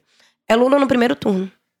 Então, mas só pra corrigir, o Lula fez um discurso de ódio ontem também, tão grave quanto o discurso. Não sei se é tão grave quanto. Mas é bizarro, né? Não sei se é tão grave quanto. É um Eu não discurso vi, eu de- confesso Você não viu, não, não? não vi. Ele falou do, do companheiro militante que, que foi preso por defendê-lo. Mas o cara fez uma, é, cometeu uma tentativa de homicídio, empurrando um cara contra um, um acidente, um para-choque. O carro tava, tava passando um carro, o cara empurrou o outro, o cara foi atropelado por um, um, um militante do PT. Empurrou um bolsonarista. Aí o Lula fala: não, é porque ele foi preso por me defender. Mas foi uma tentativa de homicídio, que o cara foi preso por isso. O que- O entendeu? que eu acredito hoje é que assim, se a gente. foi relativizado. Foi relativizado. Olha, tem, um- tem entendeu? uma coisa aqui que eu acho que é importante. É, não, eu até. ouvi, eu ouvi. Tem uma coisa que eu acho que é importante. Tanto eu quanto o Leandro, nós temos responsabilidade por sermos porta-vozes desse processo aqui no DF. Uhum. Eu acho que todo, todos nós, assim, que temos a possibilidade de estar, seja fazendo podcast, dando uma entrevista, enfim, falando para multidões, para pessoas, a gente tem uma responsabilidade histórica nesse momento, que é não acirrar a política mais do que ela já Perfeito. tá. Sim. Acho que a gente tem Uhum. que trazer de fato o que é a democracia. Destensionar. Uhum. Distensionar e trazer o porquê que de fato a gente quer mudar essas eleições. O que, que tá em jogo? A gente tá falando de vidas, mas tem que trazer concretude nisso. A gente tá falando de fome. Entendeu? A gente tá falando de fome, a gente tá falando de assassinato, a gente tá falando de você não ter atendimento na, na política pública, assim, sabe? Você não tem atendimento na saúde, seja na, na- na baixa complexidade, na alta complexidade. Entendeu? Você não, você não tem, assim. Você não tem como. Eu sou usuária do SUS, tá? Eu não tenho plano de saúde, eu uso o SUS mesmo. É, e, e eu tive Covid recentemente. E eu utilizei, né, o Albess lá perto da, da minha casa. E foi impressionante, assim, sabe? A pessoa me ligava pra saber se eu tava bem, a enfermeira. Uhum. Entrou em contato comigo, queria saber se tá bem, como que você tá, se eu retorno amanhã, você consegue vir. Que Então, assim, saúde, a, a, a proposta de saúde na família, né, de saúde Isso comunitária. é foda, né? meu? Isso é muito incrível. Aí a gente tem alguém que é contra isso, que não investe, que desvia dinheiro. Escândalo de corrupção na saúde, sabe? Como é que hoje a gente pode. Quando eu falo a questão do, do Arruda voltar, o cara foi, respondeu, né? Assim, foram 900 milhões de reais desviados do estádio, da construção do estádio. É muito dinheiro. A gente vai esquecer que a gente viu vídeos do cara guardando dinheiro na meia. Quem? O Arruda. Tem vídeo dele? De- Ah, Dele. É que você não morava aqui Não Vocês não- morava. ele É. tentou. Eu não morava o, aqui. escândalo, Aham. o escândalo, ele, vem. O escândalo ele vem porque ele tentou comprar jornalistas. E os jornalistas foram divulgando isso. Não sou eu que tô falando. Não tô acusando aqui ninguém de nada.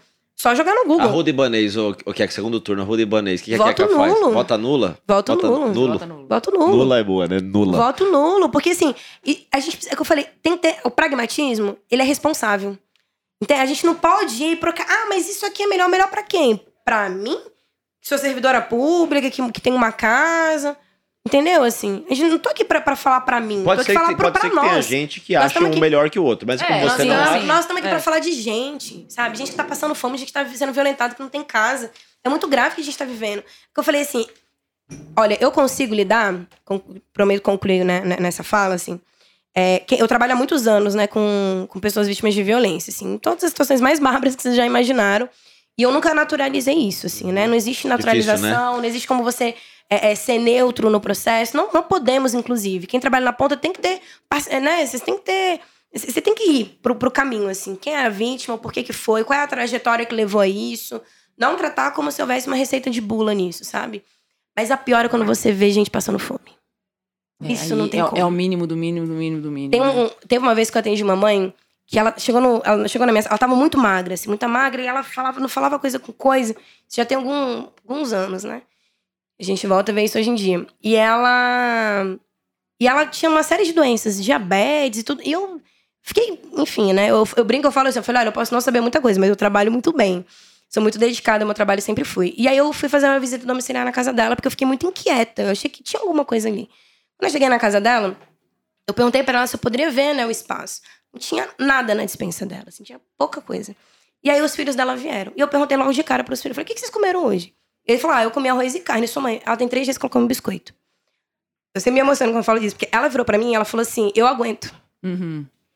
Isso, isso não tem, É. sabe? Assim, isso, isso é lastimável. A gente não pode achar que acordos políticos, que você tá do lado de alguém, porque assim a gente vai conseguir alguma coisa, é o necessário. O necessário é as pessoas não passarem fome. As pessoas não terem medo de andar na rua. A gente saber que enquanto mulher a gente não vai ser estuprada. A gente tem, não tem que escolher se você vai pagar o dinheiro do almoço ou você vai pegar o transporte para ir pro trabalho. O local onde eu trabalhava tinha pessoas que comiam cup noodles há mais de um mês. Porque não tinha dinheiro para levar pra comida, precisa pagar o transporte. Essa é a realidade do Brasil que a gente vive. Então eu não tô aqui para fazer acordo, eu não tô aqui para fazer, sabe, negociata de política. A gente pode e deve fazer uma outra política, isso é necessário, isso não é utopia. Acho que nós somos um povo de muitas revoluções aqui, muito bom. sabe? Uhum. Acho que a gente tem que trazer isso enquanto esperança. Se a gente tem pessoas hoje que trabalham na ponta, que vivenciam, muita gente construindo isso, o porquê que a gente vai sempre se acomodar com o mesmo que tá aí? Sim. Nós não podemos entrar nessa. Porque senão, que esperança que a gente tá falando? Que mudança que a gente tá falando? Isso não é utopia. Tô falando de uma radicalidade. Uhum. Se ser radical é combater a fome, eu sou radical. Sim. Sabe? Se ser radical é combater violência contra a mulher, violência contra a criança, eu sou radical. Sabe? Se radicalidade é fazer a economia ser, sabe, circular, mas sem ter quem tem menos e quem tem muito, e ter uma coisa equitativa, então eu sou radical, tá tudo bem quanto a isso. Mas eu tenho convicção que a gente pode ir muito longe. Porque a gente tá fazendo política com verdade, com olho no olho, sabe? Com muito conhecimento. Não estamos aqui para brincar. E isso é muito importante. Queca, Brabo. muito obrigada. Brabíssima. Agradeço meu nome em nome. Calma aí, o, e o, Quer fazer? Momento. Pô, pô, Estourado. Deixa eu A mãe tá estourada, a mãe tá estourada. Toda vez que somos... Momento, Jânio Quadros. Amigo, toda vez que somos eu você, acontece isso. Ah, você Lívia, reparou? aqui Meu foi massa a Deus. conversa. Momento Jânio Quadros. Então vamos Foi boa a lá. conversa. Isso. Queca, você está no nosso desafio. Momento, ele momento, ainda. momento. Jânio Quadros. Varre, varre, varre, varre, varre, varre, vassourinha. Queca, esse é o quadro fixo do nosso programa, que eu ia pular, mas eu tenho certeza que Não, a conversa tá pular. muito boa e todo mundo Ah, promete vai. curta. Todo mundo vai escutar esse programa de cabo a rabo. Seguinte, é o quadro fixo do nosso programa, é o momento de Jânio Quadros. Como você bem sabe, o nosso ex-presidente Jânio Quadros, ele tinha o singelo hábito de se Grande Jânio comunicar, Quadros. de se comunicar oficialmente por meio, ela tá rindo, gente, por meio de bilhetinhos escritos à mão. Sabia disso? Sabia disso? Qual que é a proposta? Eu quero que você imagine que você, Queca, acabou de ser eleita governadora do Distrito Federal. Hoje, Hoje, julho de 2022. Júlio. E que você escolha uma pessoa, ou uma instituição, ou uma coletividade para mandar uma mensagem. Qualquer, qualquer, qualquer coisa. Isso. Essa mensagem, ela pode ser um agradecimento, pode ser uma bronca, pode ser uma ordem, pode ser uma oferta de cargo pro seu governo. Pode ser qualquer coisa também. Pode ser qualquer Qualquer coisa. coisa, pedido de socorro, o que você quiser. E claro que você tem que dividir com a gente tanto o conteúdo quanto o, quanto o destinatário. Bilhetinho da mensagem. Primeiro bilhetinho dela como governadora da DF. Só que você não precisa escrever. Você Só só, vai falar. que depois a gente Isso. transcreve e põe no nosso site que um Isso dia aí. ficará pronto. Um dia ficará antes pronto. das eleições de 2022, Vai? espero eu. Vai ficar, Brunão? Escuta aí, Brunão. pra você essa mensagem. Vamos lá. Pode? Pode. Pode pensar um pouquinho se quiser também. Precisa ser só uma ordem? Pode ser só uma. O que Pode você ser, quiser. pode ser o que você quiser, para quem amor, você coisa. quiser. Eu, Dia eu, um, eu bilhetinho faria. Não, eu faria uma frase, com certeza. Acho Hum. que escreveria e faria uma entrega muito bonita, assim. Com certeza que eu. Um grande a, ato. É, eu acho que eu escreveria assim: a reparação de memórias começou. Para Marielle Franco. Ah, Sem sombra de dúvidas, a gente tá no processo de reparação de memórias. É por nós. Se, se eu tô aqui, é por nós. Excelente, bem. Queca. Muito obrigada pela nossa conversa. Obrigadão. Eu agradeço meu nome, em nome de toda a nossa equipe. Eu te desejo muita sorte nessa tua trajetória. E eu desejo muito também que cada vez mais é, diminua o monopólio dos homens brancos, héteros, de meia idade, com certo poder é, é, aquisitivo, monopólio da execução e do discurso da política brasileira. Porque, assim, é, em uma democracia, se você tem um poder muito monocórdico, essa democracia ela fica análoga a um rio muito caudaloso, que, que foi represado não com objetivo nobre ou com objetivo razoável, mas ele foi represado simplesmente porque poucas pessoas não gostaram do curso natural dele. Então, esse é o meu desejo. Quero deixar aqui uma homenagem à, à nossa Brasília, eu estou fazendo isso em todo o programa. E eu procurei, e olha, mais uma coisa, questão de gênero aqui. Eu procurei muito um poema é, escrito por, é, por poetisas sobre Brasília. E geralmente é, eu uso poemas mais é, antigos da, da época Da construção. Da, da construção. E naquela época, com certeza, o machismo era muito, era muito maior. Por outro lado, para nossa sorte, eu descobri aqui a, a no- uma atriz, escritora e slammer, que é a Meimei Bastos. Amei, amei. Fiquei Minha grande amiga. encantada. É tua amiga? Aham. Fiquei encantada Meimei. com Meimei. E eu, Tesourinhas? eu- não, é o eixo. Eu quero É o ler pra O gente eixo. um trecho do poema Eixo, da Meimei. Eixo, não é o eixo, não é eixo. Eixo, isso. Abre aspas. Tinha um eixo atravessando meu peito, tão grande que cortava minha alma em L2 sul e norte. Uma W3 entalada na garganta virou nó. Eles têm o Parque da Cidade, nós, o Três Meninas. Eles, a Catedral, nós, Santa Luzia. Eles, as Superquadras, nós, a Rocinha. Sou filha da Maria, que não é santa nem puta. Nasci e me criei num paraíso que chamam de Val. E me formei na Universidade Estrutural.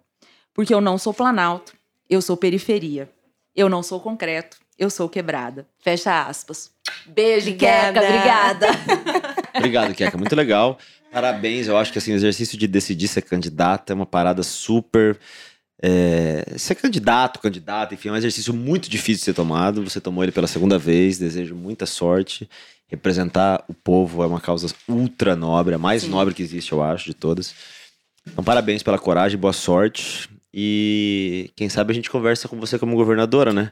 Vamos deixar pré- pré-marcado, se for governadora, você, Podemos. você dá uma Prometo que vai entrevista ser o pra primeiro gente? podcast. Primeiro, tá. Se, se a gente for pro segundo turno, hoje nós fomos eleitos, prometo que vai ser o primeiro Então, podcast. Pode combinado, procurar. será cobrada. Valeu, Obrigada, Ké. agradeço muito, gente. Sucesso também. Foi massa. Vamos firmes. Valeu. Obrigada. Falou, galera. Tchau. Beijo, gente. O Política ao Quadrado é uma produção independente ao quadrado. Ajude a gente. Acesse politicaoquadrado.com.br. Ou, se puder, faça um pix para politicaoquadrado.gmail.com. Apresentação: Lívia Carolina e Caio Barros. Produção: Germano Neto. Técnica e vídeo: Cauê Pinto e Daniel Madeira. Comunicação vocal, edição e mixagem: We Design Sound.